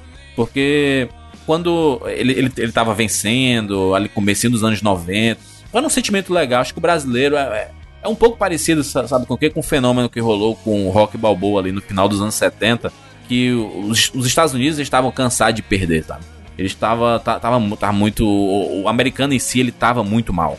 A, da, a estima, né? Do americano. E aí vem um, um filme heróico, né, mano? O Rock Balboa é um filme heróico. É um filme do cara que tá lá, cara simples, da Filadélfia e tudo. Que, né, batalha, apanha pra É um filme de caramba. superação, né? A superação. E é, não, não, não à toa foi indicado a vários Oscars e tudo, acabou ganhando alguns. É, é um filme esperançoso, né? E aí você vê um, o, o Ayrton Senna, o, o brasileiro tava assim, né? Acabado de sair de uma ditadura, né? Tava a, a falta de heróis, né? Heróis no esporte. Que o Brasil, o Brasil sempre foi muito forte, né? Principalmente com o futebol, né? O país do futebol, né? Tricampeão mundial na época e, né? A hegemonia do esporte, não sei o quê. E aí 24 anos sem ganhar nada é, em termos de mundial, vindo de derrota ali nos anos 90 contra a Argentina, né, mano? Então o Brasil tá meio, meio desanimado com o esporte, né? E muito Com a imagem arranhada. E o Senna vem nessa onda, né? O, o, o, o Senna ele, ele acaba vindo nessa onda e com ele vem um monte de coisa, porque eu, eu lembro que o brasileiro ele passou a amar carro de uma forma por causa desse esporte, mano. Eu sei que a- as pessoas tinha, tinha muita gente que já gostava de carros, óbvio, mas esse esporte ele foi fundamental porque era o esporte que todo mundo assistia no domingo, né? O dia de ficar em casa com a família e tudo mais, as pessoas estavam vendo um campeonato de carro. E carro é aquele conhecido, né? Carro dom- domingo de manhã, o, né? o cara vai lá dar uma lavada no carro, né? Vai fazer umas coisinhas e tudo mais, vai dar uma lambida no, no negócio dele lá, porque, né, ele. Como é que é, rapaz? ama- Da lambida o quê? ele vai dar uma lambida no carro dele lá. Porque o- a, a pessoa trata o carro como um bem, né? E é um bem, né? É um, é um bem muito precioso, é muito caro também. Não, exatamente, Juras. E também tem esse lance de, porra, muito trabalho pra conseguir comprar um carro, tá ligado? Hoje em dia até Sim. que tá mais acessível o lance de conseguir fazer financiamento e parcelar em 500 milhões de vezes e tal. Mas no início ali dos anos 90, era o, o cara venceu na vida. A família que tinha um carro, não importa qual carro que seja, era considerado uma família que, pô, ali, ó, tá ganhando dinheiro, tá se dando bem, tá ligado? Não era Sim. tão popular quanto é, É status, hoje em dia. né? Sim, era um puto É, status. antigamente o que. é, antigamente o que a pessoa tinha era, era nessa sequência: comprar uma casa, comprar um carro. Sim. Né? O É. sinônimo assim de, de realização na vida. Comprei minha casa, comprei meu carro, sabe? Sim. Antigamente o pessoal tinha muito essa mentalidade, né? Era a época que você comprava, se você gostava, né? Você fazia a assinatura da Quatro Rodas, né? A revista. Aí vinha lá todo mês com dicas de pra você cuidar do seu carro. Sabe? Tinha, tinha um- uns rituais, né, mano? De você, sei lá, é, é- o jargão que foi criado do brasileiro apaixonado por carro vem muito por causa do Senna, não tem jeito, né? O Senna, ele, ele, ele trouxe tudo isso, ele trouxe todo esse, esse frenesi. E aí, mano, ele foi tricampeão mundial, né? Venceu, corridas históricas, embates históricos né, com, com Mansell, com o Damon Hill, né, com o próprio Schumacher também, Villeneuve. Ele, te- ele teve alguns embates que são. O próprio Prost também, o Alan Prost. Alan Prost, Pro, caraca, Alan Prost, muito foda, Senna e Prost. Tem uns, umas corridas assim, que são inacreditáveis, deles passando um ou outro em cada curva. Tipo assim, ele, é, o Pro- Prost do lado do Senna, aí o Senna passa o Prost. Aí na próxima curva, o Prost passa o Senna. Aí na outra curva, o Senna passa Prost. Isso é muito foda, mano. É Então, tem até uma história. A história de como ele. Por que, que eles terminaram tretados e tal. Porque eles tinham, quando eles eram da mesma escuderia lá na McLaren, Sim. tinha um acordo que, ó, na primeira volta não é pra um tentar passar o outro. Fica na posição que você já tá e evita tentar ultrapassar justamente porque, como o Juras falou aí, na primeira volta é onde tem a maior parte dos acidentes, que tá aquele tumulto e tudo mais, o cara tentando ganhar a posição e tal. Aí o Senna fez o quê? Falou, o quê? Porra nenhuma, vou ultrapassar assim. Aí o Prost ficou louco e desde dessa história eles ficaram tretados, tá ligado? Pararam de se falar. Mas esse, esse GP, um GP do Japão, em 88, ele é marcante de várias formas. Porque os, os japoneses viram quem era o Senna, de, em termos de, de, né, de capacidade do que ele conseguia fazer. E essa rivalidade, ela foi tão, mas tão alardeada, que os japoneses, né, eles né, se empolgaram. Que nem o, nem o Brasil em, em 2002, que foi lá no, no, no Japão, né, e conquistou a Copa do Mundo. E aí, ó, a febre brasileira no Japão, né? De histórias, de desenhos animados. Eles refizeram o Capitão Tsubasa, né? O, o Super Campeões com o Brasil indo lá. E é o legado que foi feito do Zico, né? O Zico que o Zico fez lá no Japão, de praticamente iniciando o futebol profissional lá, com, né, com pensamentos ocidentais, né? No mercado japonês. E aí essa, essa corrida do, do Japão é, é inacreditável. Mostra o Senna e o Prost brigando, e um passando o outro, e, cara, é um, era um pega. Não pega, sabe? É muito, é muito massa. Fórmula 1, Grande Prêmio do Japão. Agora vem cá, dá pra acreditar? Tanta adrenalina, tanta emoção em um único GP? O Senna só tinha um objetivo: chegar em primeiro e adiar a decisão para o Grande Prêmio da Austrália. Na largada, Prost toma a ponta e força o ritmo.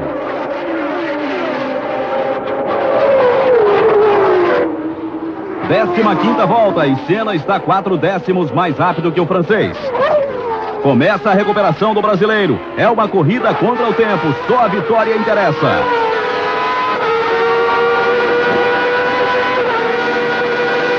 Agora é volta, volta, curva, curva, freada, freada.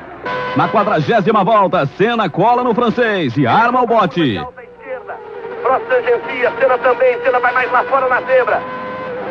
Eles chegam na chicane, Senna meteu por dentro, vai bater, vai bater. Assim bate, sim bate, o favorecido é Prost. Reveja agora o acidente pelo ponto de vista de Senna. Prost abandona a prova. Quando todo mundo pensava que Senna iria abandonar também, ele volta à luta.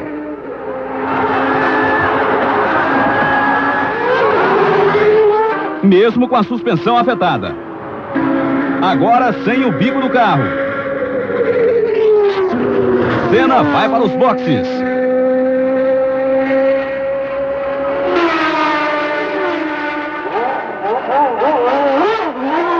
Aí Ayrton Senna volta com tudo para cima de Alessandro Nanini, o primeiro colocado.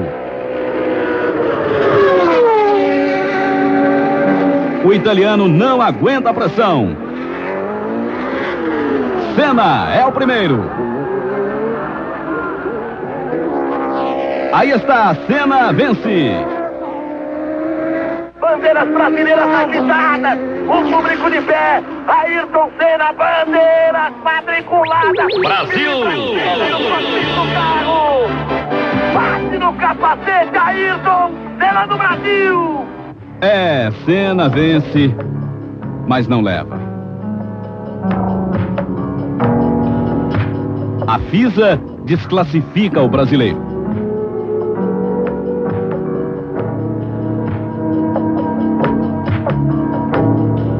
Alessandro Nanini é o vencedor do Japão.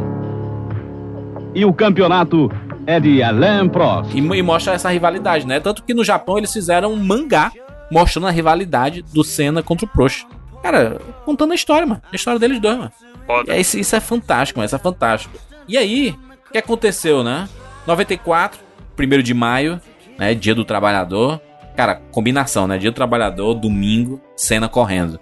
Bicho, eu lembro, todo mundo lembra o que tava fazendo, né, nesse dia. Tipo, eu tava na Praia do Futuro, na, no Chico do Caranguejo com a minha família, que era como a gente ir lá nos, nos fins de semana e tal, feriado e tal. E aí, isso era pré-internet, pré-Twitter, pré-Facebook, né? Então, a, a notícia se espalhou do. Ela foi. O epicentro da notícia foi a barraca mesmo, né? Da Chico do Caranguejo, onde tinha um rádio, uma TV. E aí a notícia foi espalhando em ondas concêntricas dali do, do, do, meio, tá ligado? Então foi avançando até chegar à nossa barraca, o, o burburinho. Ah, o Senna se acidentou, parece que foi feio, parece que foi grave, encerrou a corrida e tal. E aí meu pai já foi falando pra gente comer mais rápido, pediu a conta pra ir pra casa, porque ele deixava o, o, o videocassete gravando a corrida, né? Que ele gravava a corrida nos domingos. Meu pai nunca foi muito de curtir esporte, mas essas coisas são unanimidade, né? Tipo, o nosso futebol e, no caso, as corridas do Senna. Então meu pai sempre gravava pra assistir depois. E a gente voou para casa, ligando o rádio para ouvir mais notícias. E aí já começou o papo de que parece que realmente foi muito grave e tal. Não se sabia ainda se ele tava vivo ou se tava morto. E aí chegou em casa, já tinha mais notícias. Meu pai assistiu a, a filmagem, a gente sentou lá na, na, na sala, rebobinou a fita pra ver e tal. E realmente foi, foi foda, velho. Ah, cara, tem uns discursos do Senna. Quando, quando aconteceu, né? Saíram um monte de vídeos, né? Um monte de gravações. Ele falando exatamente sobre, sobre a vida, né? Do que, do que ele pensava tem, tem muitas coisas motivacionais, né? Porque o Senna, ele era esse espírito motivacional. Até hoje, né? Ele tem uns discursos, aí o Edu pode botar aí uns, uns discursos que são maravilhosos do, do Senna, que são muito empolgantes e são bonitos, são emocionantes, né? E ali em Imola, né, na, na, na Itália, dia 1 de maio de 1994, era uma batida comum, cara. Tinha Sim. aos montes batida assim, como a do Senna. Foi uma fatalidade absurda o que aconteceu com ele.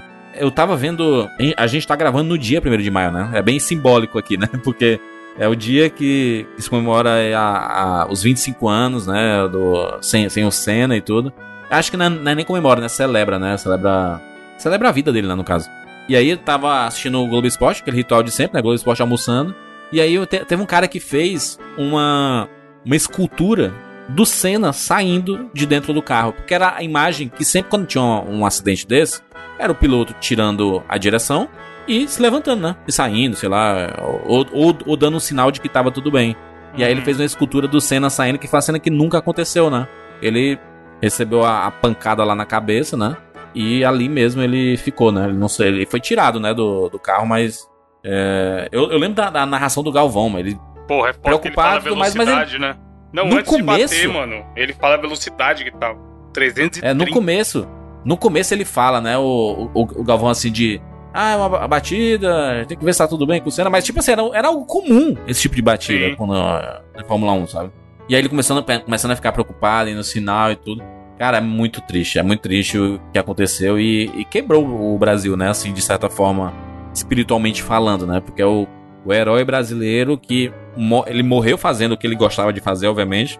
E morreu fazendo o que ele tava dando orgulho pro povo, né? Que aquilo era a missão de vida Exato. dele, digamos assim, era aquilo, né? Ele era Sim. a carreira dele, era o que ele era o que ele, no que ele era realizado, no que ele era reconhecido e que o Brasil, o país inteiro, praticamente assim, unanimamente, dá pra dizer, ah, tinha esse, esse, apreço, esse apreço, né? Essa apreciação pelo que o cara fazia. Não é como Claro, eu falei é. como hoje, que a gente tem um cara como, por exemplo, um, um, um cara que tá no- na crista da onda do esporte agora, eu diria, não sei se o Neymar ainda tá, né? Tipo, depois da Copa, não, não, Não, sei se não ainda tá. é ele. Ainda é ele? Não é, né? Não, Mas não, vamos não. lembrar de quando era. Uns dois anos atrás, quando era Neymar, era tudo, né? Você tinha uma, uma parcela relativamente grande da, da, da, da galera que reage àquilo odiando o cara e tal. E com Senna não tinha isso, velho.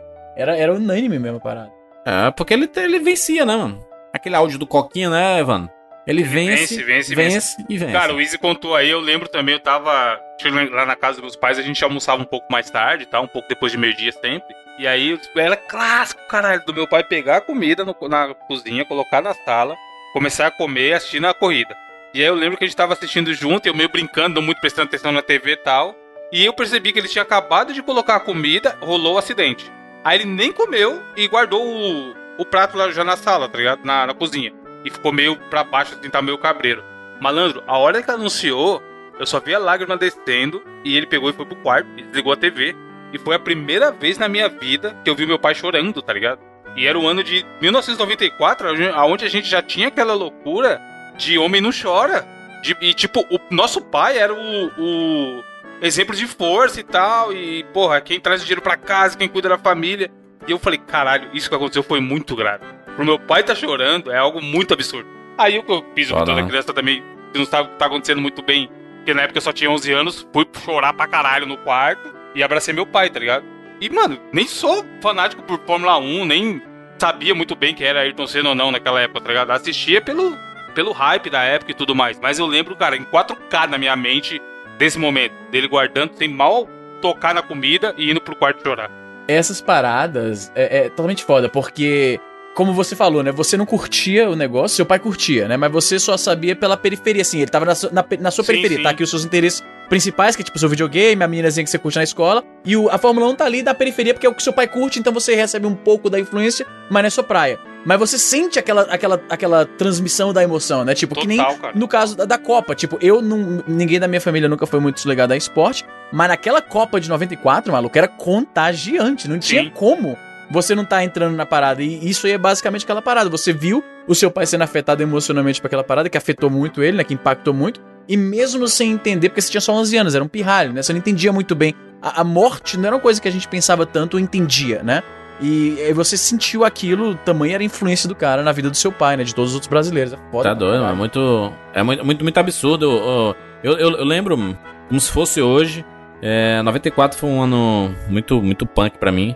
Aconteceu um monte de coisas relacionadas à minha vida pessoal. é, perdi meus amigos e tudo. Então foi um ano bem, bem, bem ruim. E não, não tinha acontecido ainda, né? Esse, esse caso do- dos meus amigos. Mas é, ali no começo de maio, eu tava assistindo a corrida, como naturalmente eu sempre via.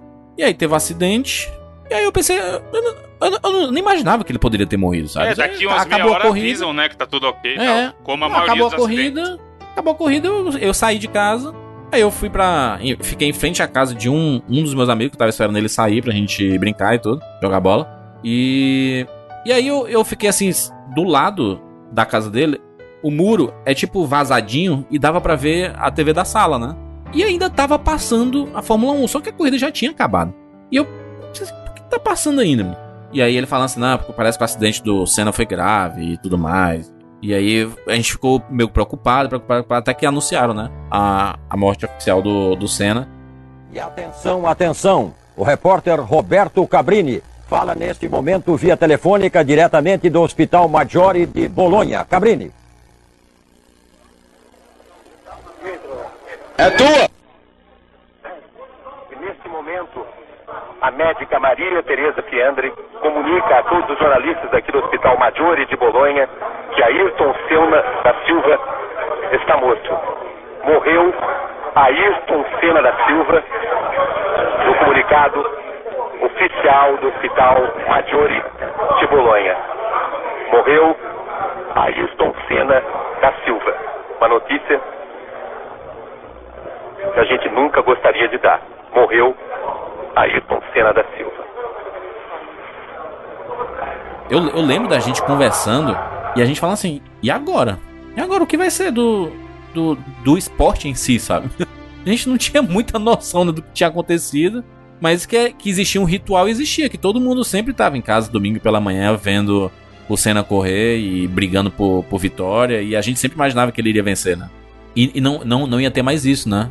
Eu, eu, eu, eu não lembro de ter chorado, de, de ter me emocionado, tudo eu era muito novo, né? Eu tinha meus 12 anos lá e.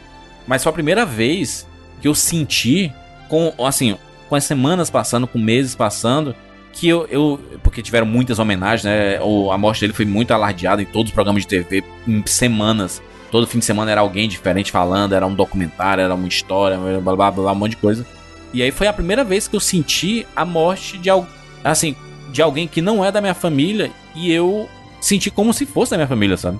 É um sentimento estranho, né? Quando você admira um, um esportista, um, sei lá, um ator, uma atriz ou alguma personalidade e essa pessoa morre e você sente assim, caraca, não vai existir mais essa pessoa, sabe? Isso é um pensamento muito, muito bizarro. A sorte é que existem resi re registros, né? Do, eu ia falar registros. Existem. Tá é, certo, é registros- assim que se fala em Fortaleza, Tá, cara. tá corretíssimo também. É, registro de tudo, né? A gente sabe, tinha os documentários, eu gravava os, os programas lá do Gugu, né? Que mostrava a trajetória da Globo, mostrou várias vezes e tudo. Eu lembro, mas do, do funeral do Senna, eles, eles foram, né? Até nisso, os caras foram gênio na- no negócio. Eles pegaram a música do Senna e colocaram em câmera lenta, né? Em câmera. É, o, o, o tema triste, né? E, aí Qual, era. qual é essa versão aí? Me dá- Caralho, faz tempo que eu não vejo esse vídeo especificamente, tem que ver aqui. Cara, é muito. É muito pesado isso, cara. Porque você pega o tema da vitória, que é o tema da alegria, tema que deixava a gente eufórico, e faz uma versão, um sad piano, né? Que eles chamam, né? Do, da- do tema pro funeral dele. Que exatamente, não é, um, não, não, é um, não é um momento de alegria, né? Quem não chorou até então, naquela cena ali, não é impossível, cara. É foda. Foi uma, uma mobilização, né? Em vários estados, é, pessoas na- na- nas ruas e. Cara, foi foda. O brasileiro sentiu demais a morte do, do Senna. Foi muito impactante. Eu acho que é o maior. É o maior. Acho, acho que é o maior aconte- acontecimento em termos de, assim, de uma personalidade, né? Que a- acabou que causou tanto frisson assim, né? E o, o bizarro disso tudo é que é, foi em maio, em julho, a gente ganhou a Copa do Mundo. E parecia que os jogadores eles estavam ganhando. E não, ele- ele- eles faziam gol e ficavam dirigindo, assim, né? Fazendo em homenagem ao Senna e tudo, né? Fazendo. eh, Se, como tivesse segurando um volante e tudo. E, e eles entravam com, com a ban- né? Com um cartaz gigante, A assim, faixa, né? a faixa, faixa. do, sobre o Senna, homenagem ao Senna. E, então foi meio uma catarse coletiva, assim, né? A vitória do Brasil no futebol. É como se o Senna tivesse vencido de novo, né? É, porque tava todo mundo imbuído ali do, do espírito do, do Senna. É, cara, o que mexe mais com tudo isso é que é, eu, eu pensava que esse fenômeno nunca iria acontecer, sabe? Assim, da, a mobilização no país inteiro e tudo mais. Aí dois anos depois os Mamonas Assassinas morrem, né? No acidente, aí tem uma mobilização no país que foi um pouco parecida com o que aconteceu com o Senna. Eles não eram os heróis, né? Não era, né, isso o quê, mas era... Eles meio que trouxeram, né, a, a alegria, né, para as pessoas em, em forma de música e do jeito extrovertido deles e tudo. Então, acho que o do Mamonas ele tem uma pegada dessa. Tu lembra, Bruno? Do tua. Como é que tu ficou sabendo da morte do Senna? Lembro porque, na verdade, eu tava assistindo a corrida e, na verdade, foi, foi um momento meio babaca, meu, sabe? Porque eu tava assistindo a corrida na hora que bateu, eu, criança, falei brincando, Xi morreu, sabe? Brincando. Meu Deus. E aí, depois, quando tá confirmaram a morte dele, eu fiquei muito mal, velho. Eu, eu fiquei me sentindo culpado, sabe? Tipo, o cara morreu porque eu falei, sabe? Tipo, Caraca. Foi muito. Foi muito. Eu fiquei mal por vários dias. Pior eu que lembro... criança pensa exatamente assim. Exato, Mano. A gente não tem exato. noção de, tipo, de, de. Como é que se diz? Correlação e. e como, é, que- como é que é o nome da, da expressão? Causa e efeito. né? Isso, causa e efeito, causa e correlação. Você aconteceu a parada. Tipo, você falou algo, aconteceu algo em, em resposta, na cabeça da criança aconteceu porque você falou. Não foi apenas uma coincidência. E eu lembro também que nas aulas da semana seguinte, cara, tava todo mundo chorando o tempo Porra, todo. pode crer, Parecia que maluco. tava todo mundo de luto constante. Sabe? Tinha um amigo meu, o Vinícius, inclusive um abraço pro Vinícius Zemuner aí. Ele passava o dia inteiro nas semanas seguintes chorando, cara. Ele não parava de chorar. Caralho, Foi um negócio Caralho, inacreditável, cara. Foi. Foi o contato, eu diria que foi o primeiro contato que muitos, a pessoa da nossa geração na cidade, foi o primeiro contato que a gente teve com a morte, tipo, entender. Porque, tipo assim, eu era bem novo, né? Então eu ainda tinha meus avós. eu- ah, os meus avós, de parte de pai, morreram quando eu era muito jovem, então não tive contato, né? O, o pai do meu pai morreu quando ele era ainda criança, e a minha avó, mãe do meu pai, morreu quando eu tinha, sei lá, 4, 5 anos. Então era, era abstrato, né? E os meus avós, de parte de mãe, aqueles que moram lá no, no Jardim América, é, eles eles estão vivos aí ainda. Então eu não tive esse contato com morte. O meu primeiro contato com a morte, tipo, alguém, essa pessoa morreu e, tipo, parar e realmente pensar e tentar, tentar processar aquilo foi o Senna. Pois é, né? Pra gente que tava jovem, de repente não tinha nenhum exemplo de pessoas próximas. E, o mais, e digamos assim, pelo menos esse a gente conhecia, sabe? Então Uhum. o Senna era alguém conhecido. Então realmente teve um impacto muito grande nas pessoas, né? Até, até nisso, até de introduzir, digamos assim, a- as limitações da vida, né? Então, É. pô, a morte chega e, e é uma dor grande. né? É, não, e, e eu, eu lembro que o, foi uma mobilização nacional, né? Todo mundo prestando homenagens ao, ao Senna ali em 94. E um período muito triste, né? A gente tava no. 94 foi um, um ano bem. Mas esse, esse lance Bem que você falou, Júlio, da Brasil, né? seleção do Tetra e tal, o Brasil ter ganhado, é muito simbólico mesmo em relação à morte dele, porque teve um amistoso da seleção, que foi praticamente a mesma seleção que foi lá para os Estados Unidos e tal, e ele foi visitar os caras e deu o pontapé inicial desse jogo. E conversou com os né? caras, deu aquele tapinha nas costas e tal. E aí, 11 dias depois, aconteceu a morte dele.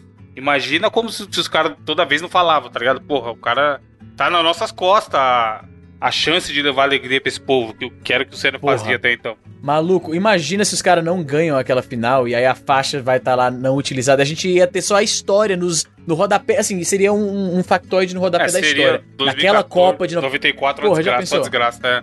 Só desgraça. Porque imagina, a, a, a, no- a notinha no rodapé da história seria: em 94 o Brasil teve a chance de ganhar e os, e os jogadores até bolaram uma homenagem pro Senna que tinha morrido alguns meses antes, mas eles tinham essa faixa. que Olha como seria bonito, como seria. Tinha o plano da Globo de tocar a música do Senna e tudo isso, mas não aconteceu. Já, existe um universo paralelo em que o brasileiro não teve essa alegria lá no, no final da Copa de 94, mas já pensou? Cara, é o, é o, Senna é campeão de frases, né?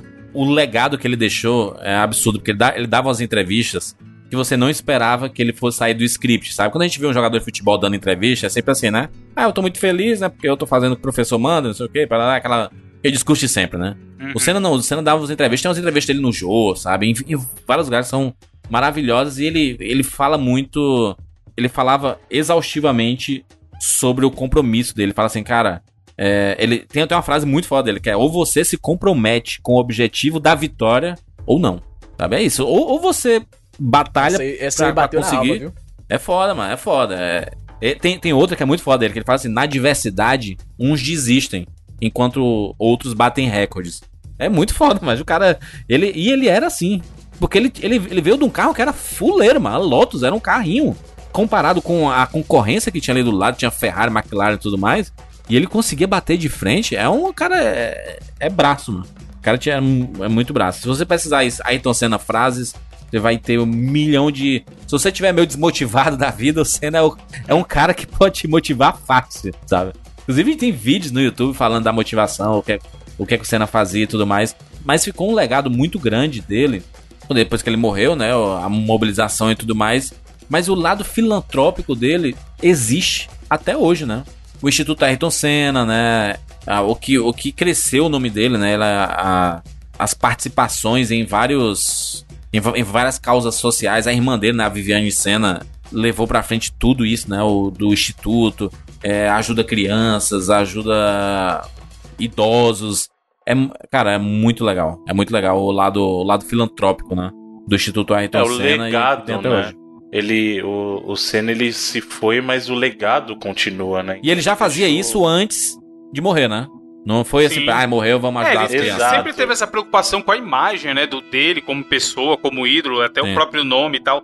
Tanto que tem a história que a Viviane, depois da morte dele, a Warner queria fazer um filme contando a história. E o Antônio Bande- Bandeiras ia fazer o papel do Senna, e queria muito, veio Sim. até aqui pra conversar com eles. Só que aí a Warner falou: beleza, a gente vai fazer, paga o que vocês quiserem, só que o formato final, quem vai bater o, o martelo nos finalmente é a gente. E aí ela não fechou, cara. Porque pra ela, tudo que é relacionado ao Senna, quem toma A a, imagem decisão dele, final né? é ela, Ah. exatamente. Então essa preocupação e esse legado que ele deixou, eles se preocupam e tentam fazer com que o nome perpetue na história de um jeito bom, né? Até hoje. Vocês lembram do Seninha, né? Porra, bom demais a era um revista, clássico. mano. A revista em quadrinho, né? Eu fui num, recentemente num museu que tem aqui em São Paulo, no MIS, Museu de Imagem e Som, que tá tendo uma exposição de quadrinhos lá. E eu até postei no stories do Instagram a revistinha do Seninha, mano. A primeira, número um, que todo mundo teve. Clássica demais. Tinha lá. Eu tô, eu tô surpreso aqui que o Seninha foi feito pela Maurício de Souza Produções, da turma da, turma da Mônica. Eu não É, sabia que tinha do pelo, Maurício de pelo Souza. traço, dá pra perceber que é E surgiu, Bruno, em 94, viu? O ano da morte dele. Sim. Não, mas foi antes da morte dele. Na verdade, o quadrinho surgiu, acho que foi em março, alguma coisa assim, dois meses antes da morte dele. Ah. É, e o, foi- o Senna, o Senna foi personagem de, de muita coisa, né? Eu lembro Uhum. que tinha. A, a Tectoy lançou tipo minigamezinho do Seninha.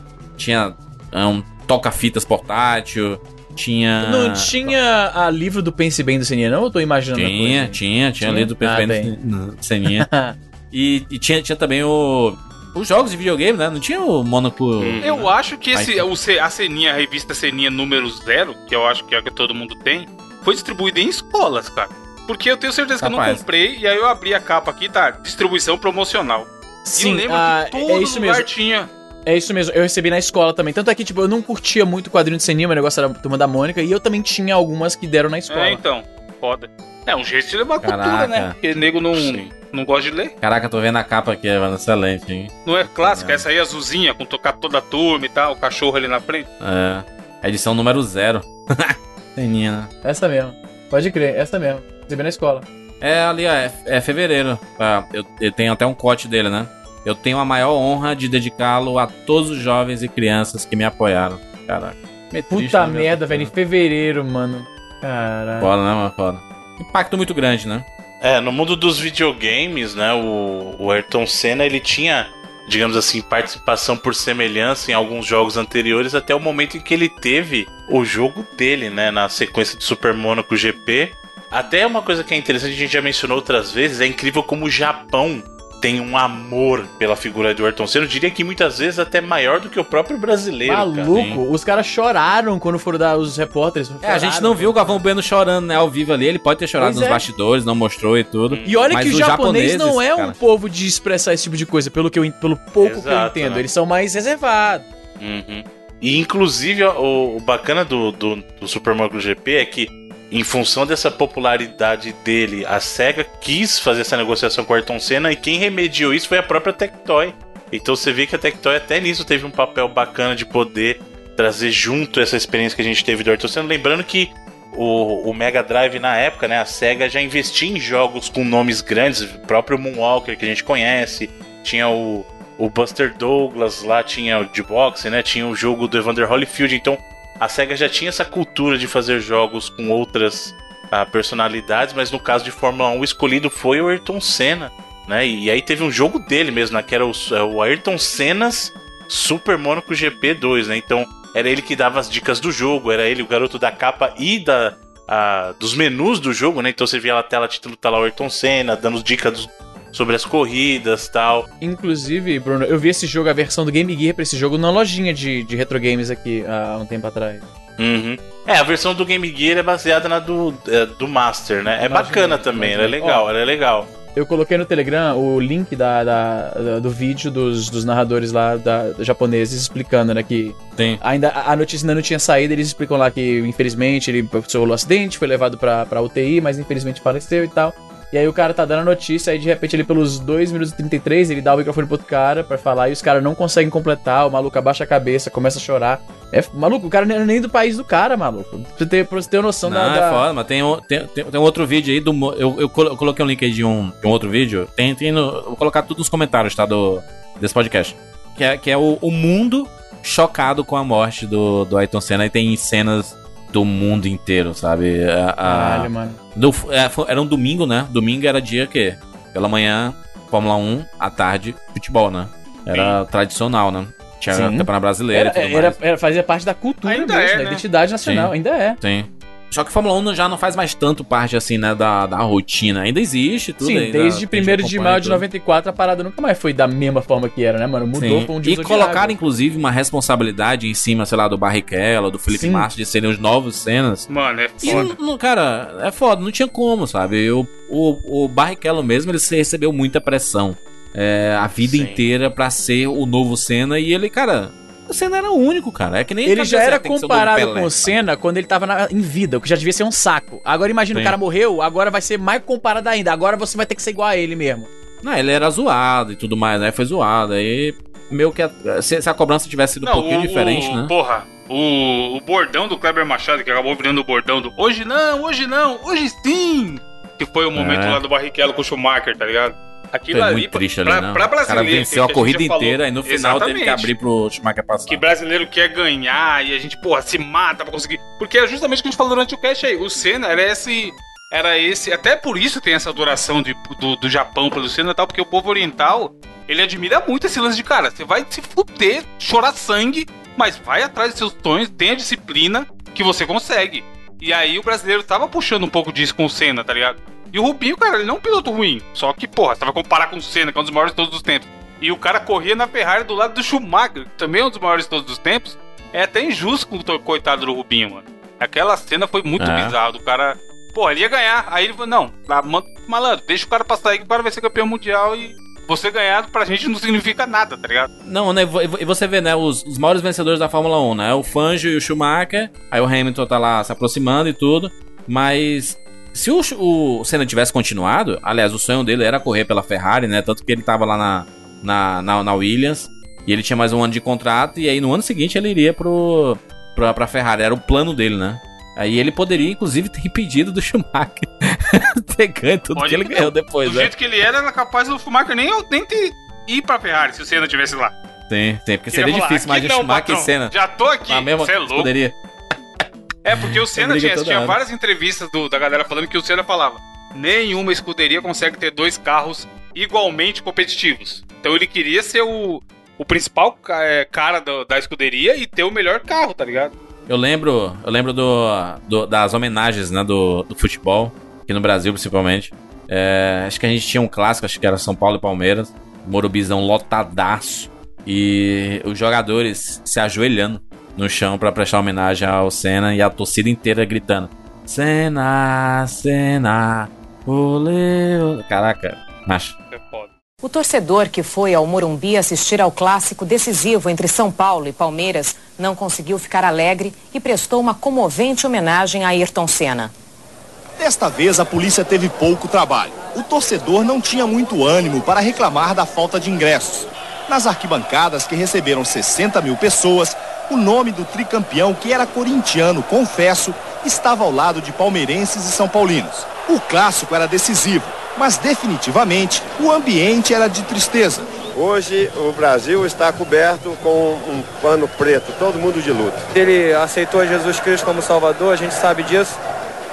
Então que ele possa descansar em paz. Ao contrário do que ocorre normalmente em situações como esta, o minuto de silêncio pela morte de Ayrton Senna não foi feito antes do jogo e sim aos três minutos do primeiro tempo. E nesse momento, São Paulinos e palmeirenses esqueceram a rivalidade para juntos gritarem o nome do ex-piloto brasileiro.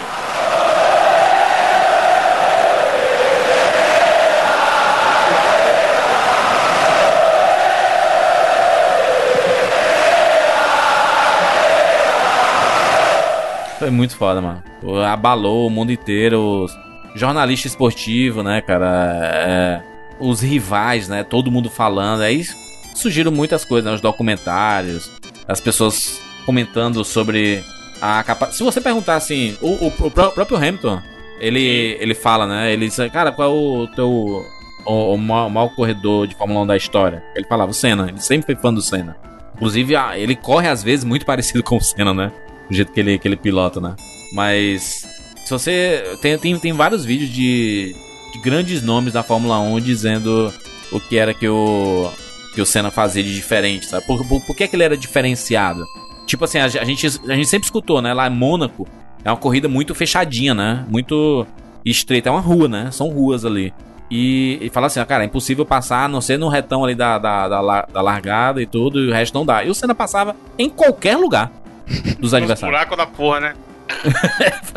tem, até, tem até uma declaração aqui, Juras, de um cara daquele programa Top Gear, que é um programa animal Tem. sobre carro. Quem gosta Sim, sim, famosão, famosão. Famosaço, Que é na né? Amazon, inclusive. A Queria Amazon eu gostar de carro o suficiente pra ficar assistindo aquele programa, porque dá pra ver que tem um carinho e uma produção absurda envolvida nesse programa aí. Não, eles são engraçadões, são mega irreverentes e tal. E aí o principal jornalista lá deles, apresentadores e tal, que é um cara que chama Jeremy Clarkson, Isso, deu uma declaração falando que ele, ele gostava muito de outro piloto, que era.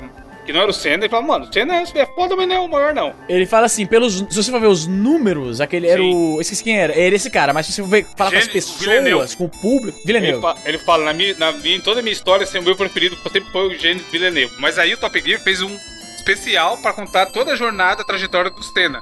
E aí ele deu uma entrevista falando, cara, tenho que admitir que o Senna foi o maior de todos os tempos.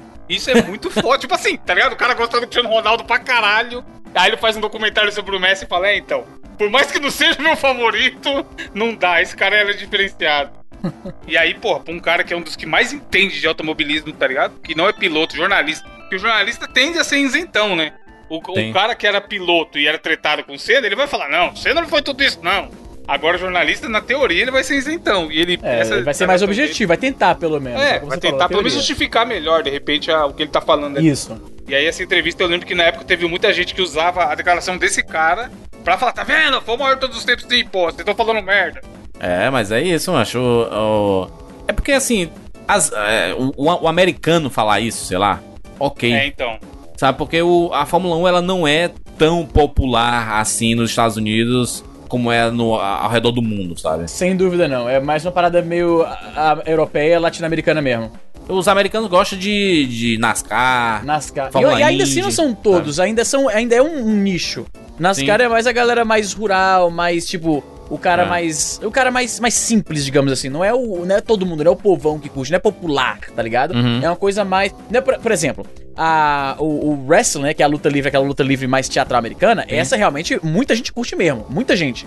Já NASCAR é aquela parada mais é um pessoal mais velho, né? O Entendi, pessoal mais, entendi. né? Mas eles fazem todo o negócio, né? Tipo, eles vão pela manhã, a, a corrida é no finalzinho da tarde, aí fazem churrasco nos estacionamentos. Isso, eles chamam isso de tailgating, Juras. É todo um evento. O cara chega com aquela picape, baixa aquela parte da caçamba, aquela porta, monta a churrasqueira, traz a bebida, né? quente. Faz parte do evento. Tem gente que vai, o pessoal que não tem muita grana pra assistir os eventos, eles vão só pra isso. né? E aí a, a, a Fórmula Indy, por exemplo, é também né, popular nos Estados Unidos, mas é, é isso, sabe? E aí, com o tempo, a, a Fórmula 1 apa- começou a ganhar né, mu- muitos adeptos mesmo. E grandes nomes, como Senna, como Schumacher, sabe? Como Hamilton, foram importantes. O Vettel, né? Eles foram importantes pra, pra, Alonso, pra Fórmula 1 Alonso chegar, também né? foi, mano. O Alonso, né? É, Alonso, inclusive, saiu da Fórmula 1 e foi pra NASCAR, né? sim. É, então, assim, você vê comentários assim de, de gente de um programa americano, sei lá. Não sei nem se Top Gear é americano. Acredito que sim. É, é não, é inglês, é É inglês. britânico, NBC. né? É britânico. É, mas é, ah, os, os britânicos, sim, os britânicos são apaixonados por Fórmula 1. Sim, sim. Eu- Europa Né? em geral, né, mano? Até porque são muito, eles são muito vencedores, né? Na Fórmula 1, né? Então. Sim, então, mas é o que eu falei. Por isso que a declaração desse cara tem tanto peso, sabe? Porque é aquilo, é aquilo, o cara vai, ter, ele vai tender a ser. Falar que o piloto favorito dele é de lá. Tanto que ele fala que ele gostava muito do. Antes dele estudar fundo o que foi o Senna, ele gostava do Villeneuve, tá ligado? E aí o cara chegar e falar, não, realmente eu tenho que. O famoso tem que dar o braço a torcer. E que é o Senna, cara, é muito simbólico. É. Negócio absurdo. Falamos aí sobre Ayrton Senna do Brasil, né? Ayrton Senna da Silva, que nome brasileiro, né? Esse então, isso Silva também aí. tem outra simbologia que é quantos Silvas a gente tem no Brasil, né, cara? Que podia Caraca. se identificar e falar, tá lá, o cara é só, só mais um Silvio, como diz a música, tem uma música que fala. É. Exatamente. E tá lá ganhando o o Silva, mundo. né? É. A gente teve o presidente, né? Luiz Inácio Lula da Silva, né? Mas tem, tem muitos Silvas, mano. Não, então, exatamente. Silva- Silva... e Souza possivelmente são os, os- os sobrenomes mais populares do Caraca, Brasil. total, hein? Porra, eu acho que eu. Deixa eu ver qual é o sobrenome mais popular aqui. Deve ser. Silva Sobre- com certeza é. Mais Silva, popular certeza. Do Brasil. É, vamos lá. Quando você pesquisa aí, deixa eu só comentar mais uma coisa dos jogos que a gente falou do Super Monaco GP, mas ele não foi o único jogo do Senna, né? Na verdade, depois da, da morte do Senna, a gente ainda teve um, um jogo que até não é bem um jogo, é uma daquelas experiências que tem com o jogo que é o Personal Talk, que saiu pro Sega Saturn, que é uma coletânea de entrevistas do Senna, e é muito bonito que ele chama assim Message for the Future. Então ele foi lançado após a morte do Senna. E digamos assim, eles fizeram uma coletânea de entrevistas de mensagens como se ele tivesse deixado pra posteridade, sabe? É, é muito bacana. E além disso, tem também é, jogos dele mesmo. No Play 1 a gente teve aquele jogo de, de kart do Ayrton Senna e as aparições que ele tem nos jogos de Fórmula 1, né? Como homenagem depois da, da sua morte. Excelente. Aqui o- o- os 10 sobrenomes mais comuns no Brasil. Em primeiro lugar, Silva, que tem a origem portuguesa. E a palavra Silva significa selva. Isso que eu ia Caraca, falar, da galera que mano. desbravava a parada, não é isso? Ô louco, macho, ô louco, bicho. Ô louquinho, meu! Eita, esse Ô, louquinho, meu! Eita, minuto, meu! Só mais Caraca. um Silva, bicho. Grande Ayrton Senna da Silva. A gente tinha que trazer isso pra cá, né? Programa do Senna, homenagem, a gente falando do Faustinho, mano. Que Essa febre do Faustinho passou também já, né? Passou nada, tipo mano. Uma semana. Eu recebi notificação de um aplicativo que eu não falei o nome aí, fazendo graça com isso. Acho todos os grupos de WhatsApp, aquele eita, eita, eita. Ô, louquinho, meu. Eita, Eita. eita, ô louquinho, ô louquinho. Esse é fera, né? todos os jogos bordões. Ó, primeiro lugar Silva, segundo lugar Cavalcante. Terceiro Nossa, lugar. segundo Cavalcante. Cavalcante, é. Terceiro Mentira, lugar, fake Oliveira. News, fake news. Não conheço nenhum Cavalcante, logo é fake news. Eu conheço vários. Eu também, eu acho que era Souza, pô. Não, não, calma aí, calma aí, ó. Souza. Brincadeira, bicho. Tô filho da dona Neide, grande Ayrton. Ele tá dizendo aqui que só a cidade de São Paulo tem 4,6 milhões de Silvas. Caraca, meu Caraca. Silva. Caraca. Cada um mandasse É um real, gente. hein, mano. Porra. Porra! Imposto do Silva. Mande um real, Silva. É, terceiro lugar, Oliveira. Em quarto lugar, Santos. Aí, ó, Santos, Santos. cara, Santos é muito. Santos, aí tem muito, tem muito, tem muita gente Santos. chamada Santos. Quinto lugar, Souza. Aí, Também. Souza. Sexto lugar, Lima. Sétimo lugar, Costa. Oitavo lugar, Pereira. Nono lugar, Carvalho. Olha aí, rapaz. Aí, Bruno. Em, Olha aí. em décimo lugar, Rodrigues. Olha aí, hein? Rodrigues significa filho de Rodrigo. Ó, de- devia ser Rodrigson, então, pô. É, Rodrigues. Rodrigues significa Rodrigo, como dito pelo, pelo famoso Mussum. Rodrigues, né? Rodrigues. Aí. Excelente! Falamos aí sobre o Senna. A gente quer saber histórias. As histórias de vocês com o Senna. Você pode mandar nos comentários, 99vidas.com.br, ou manda lá no Twitter. Acho que é legal compartilhar também no Twitter pra gente dar RT em vocês, tudo. De preferência nos comentários, coloca vídeos de momentos bacanas, de entrevistas, de polêmicas. A gente deixou um pouquinho de fora os momentos mais polêmicos, né? Porque o foco aqui era de fazer homenagem mesmo ao Senna. Não, não que a gente vai deixar de fora, né? De, quando for fazer sobre outras personalidades, a gente vai deixar de fora as polêmicas. Mas é porque aqui. É, e, tem também, eu, realmente eu não, eu não me interesso sobre as polêmicas ali. Eu, eu não sei se vocês também se interessam, acho que não. Ah, nem, ninguém mano. comentou, né? Se for, é se for cavar a vida de todo mundo, a gente não fala de ninguém nunca aqui, nem da gente. Agora deixa eu perguntar, só pra gente finalizar, eu sei que eu tô. Tá igual o Senhor dos Anéis do Retorno do Rei, que tem 300 finais. Deixa eu só perguntar pra vocês aqui: vocês acham que o Senna era um herói? O que, que é ser um herói? É, é tá. é- é- essa é a pergunta. que- Como é que se define um herói? Porque, tipo, se a gente for analisar de forma assim. algumas pessoas podem analisar de vontade, Pragmática. Mas assim, va- vamos pragmática. O cara, ele, ele fez algo pra si mesmo e, como consequência, rendeu muito orgulho pro brasileiro. Porque tem gente que vai ver assim. Alegria. É. É, mas, mas tem, tem gente que vai analisar assim, ele não era herói porque ele tava fazendo pro ganho pessoal dele. A gente gosta daquilo, era uma consequência não intencional. Né? Tem gente que pensa assim, não é o meu caso. Eu acho que ele fez muito pelo, pelo, pelo país, pela, pela nossa exposição lá fora, pelo. O, o- a gente, o brasileiro, infelizmente, especialmente naquele, naquele período, a gente tinha muito pouco o que se orgulhar. Então é por isso que o brasileiro tinha essa identificação muito próxima com o esporte. Porque era a única Sim. coisa que dava orgulho mesmo. Tipo, o americano, por exemplo, pra bem ou pra mal, ele é bem mais patriota. A gente não. É. A nossa sensação de levantar a bandeira, de usar as cores do país, é só quando é a camisa da seleção. É quando é o Senna na, na, na, na- como é que diz, na volta de vitória segurando a bandeira. Era a única Sim. identificação nacional que a gente tinha, a nossa identificação como brasileiro, né? A conexão com os nossos símbolos, era aquilo. Então, eu diria que sim, ele foi muito importante. Como é que um cara que foi tão importante pra identidade de um povo inteiro, que há tanto que 25 anos depois da morte dele a gente ainda tá falando da parada, como eu não teria uma grande estima por esse cara, né? Não só falando, né? A Falando e se emocionando, né? Que é mais bizarro ainda, porque são 25 anos, mano. É muito tempo. Pois é. Eu, eu, assim, eu não sei se eu chamaria de herói, mas eu porque herói pra mim é alguém que arrisca a vida pela vida de outra pessoa. É isso que eu ia falar, Bruno. Eu tô mais nesse. É o caso dos bombeiros. Não, Zumbi dos Palmares, já que a gente tá falando de personalidade. Ali foi herói.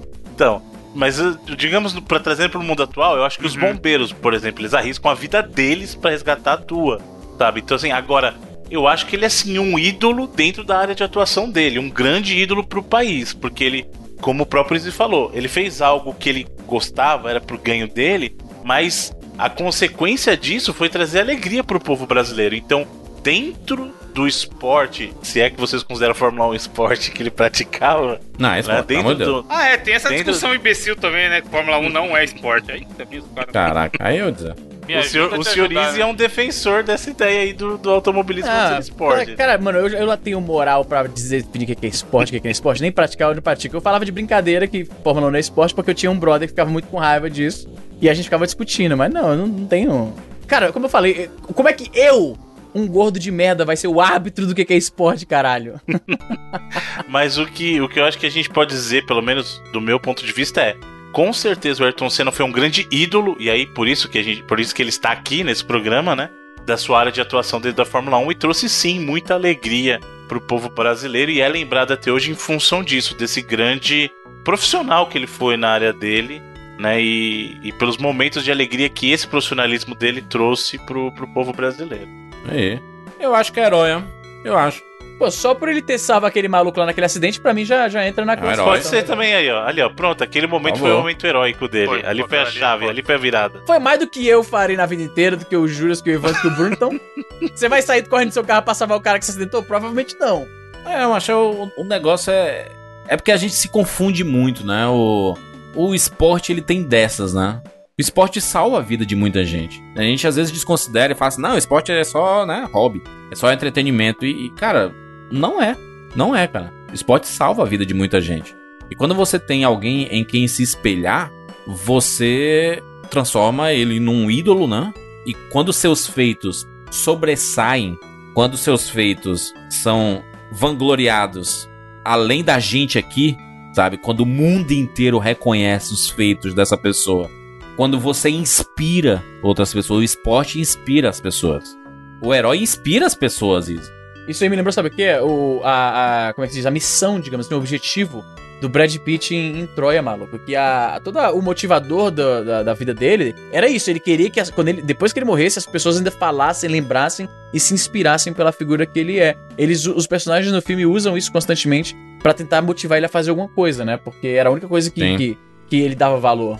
É, mas o esporte modifica a vida das pessoas e. É que nem a. Porque as- tem gente que gosta de minimizar, né? Quando você não gosta, quando você não faz parte, quando você não se sensibiliza pelo esporte em si. Eu acho que de nós aqui, nós quatro, acho que eu e o Evandro, acho que a gente acompanha muitos esportes. Tipo, o Evandro, o, o- Bruno gosta de futebol, né, Bruno? Mas é, UFC, né? Luta.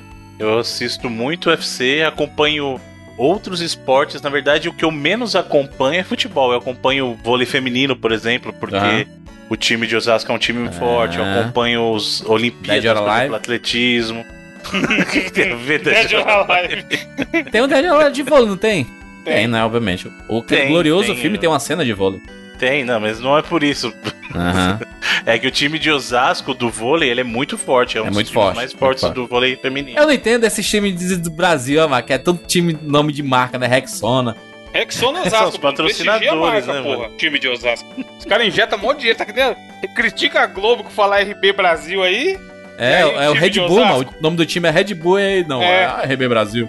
Caralho, isso é muita, é muita, Os é muita mesquinharia, corrida. vai, velho. Mano, os caras ganham corrida de Fórmula 1. Aí a Globo. Ah, é a vitória. Temos aí a vitória da RBR.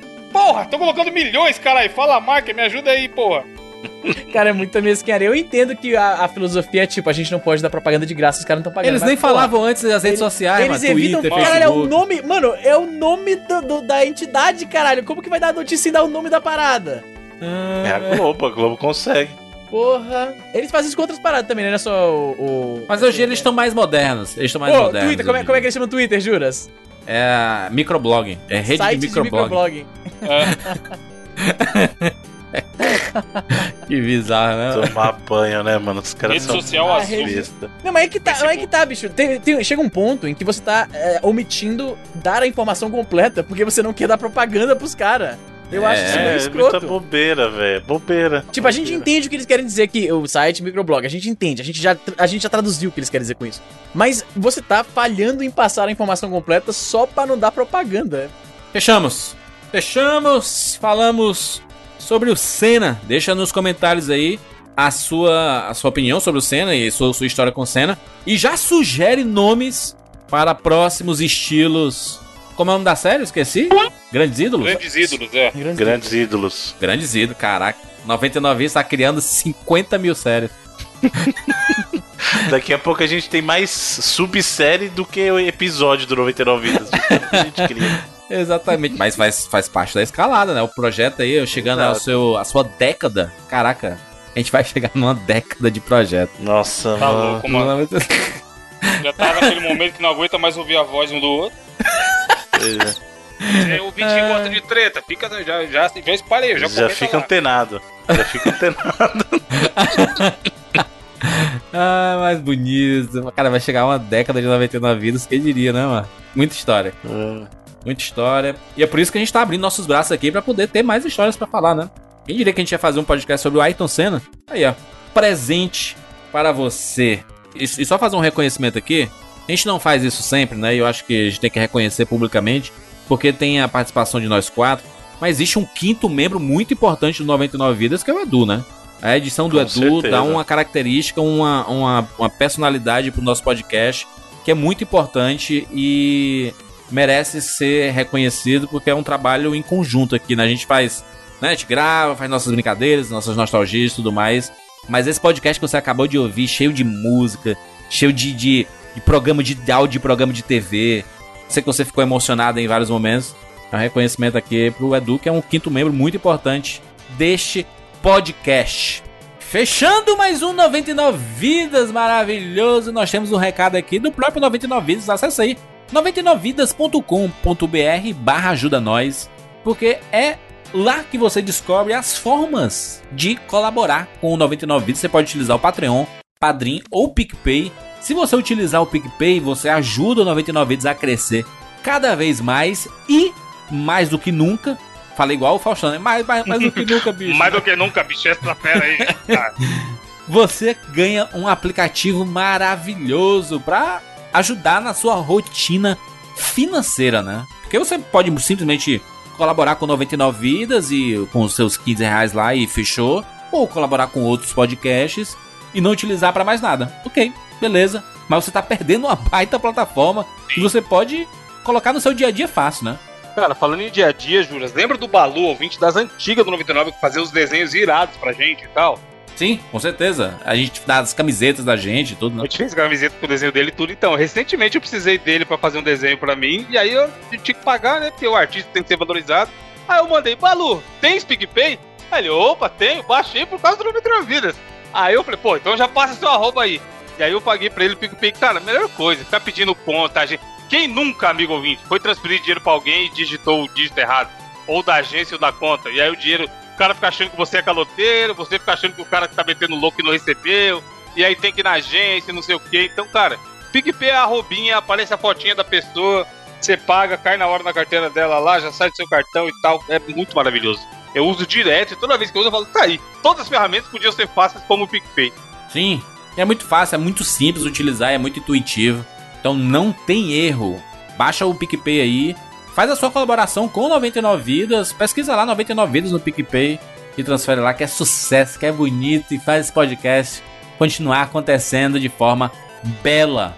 É isso, nos encontramos na próxima semana. Tchau.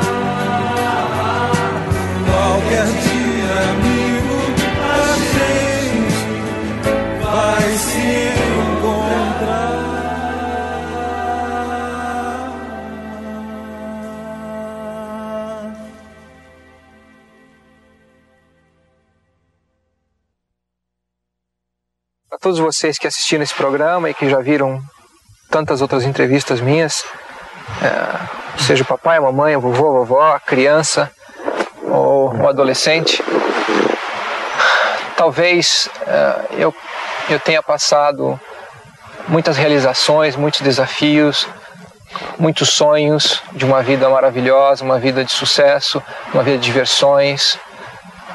Ah, e eu realmente sou privilegiado, eu sempre tive uma vida muito boa. Mas tudo isso que eu consegui foi através de dedicação, perseverança ah, e muito desejo de atingir os meus objetivos, muito desejo de vitória, vitória na vida, não vitória como piloto. E a vocês todos que assistiram e estão assistindo agora, eh, eu digo que seja quem você for, seja eh, qualquer posição que você tenha na vida, no nível altíssimo ou mais baixo social, tenha sempre como meta muita força, muita determinação e sempre faça tudo com muito amor e com muita fé em Deus, que um dia você chega lá, de alguma maneira você chega lá.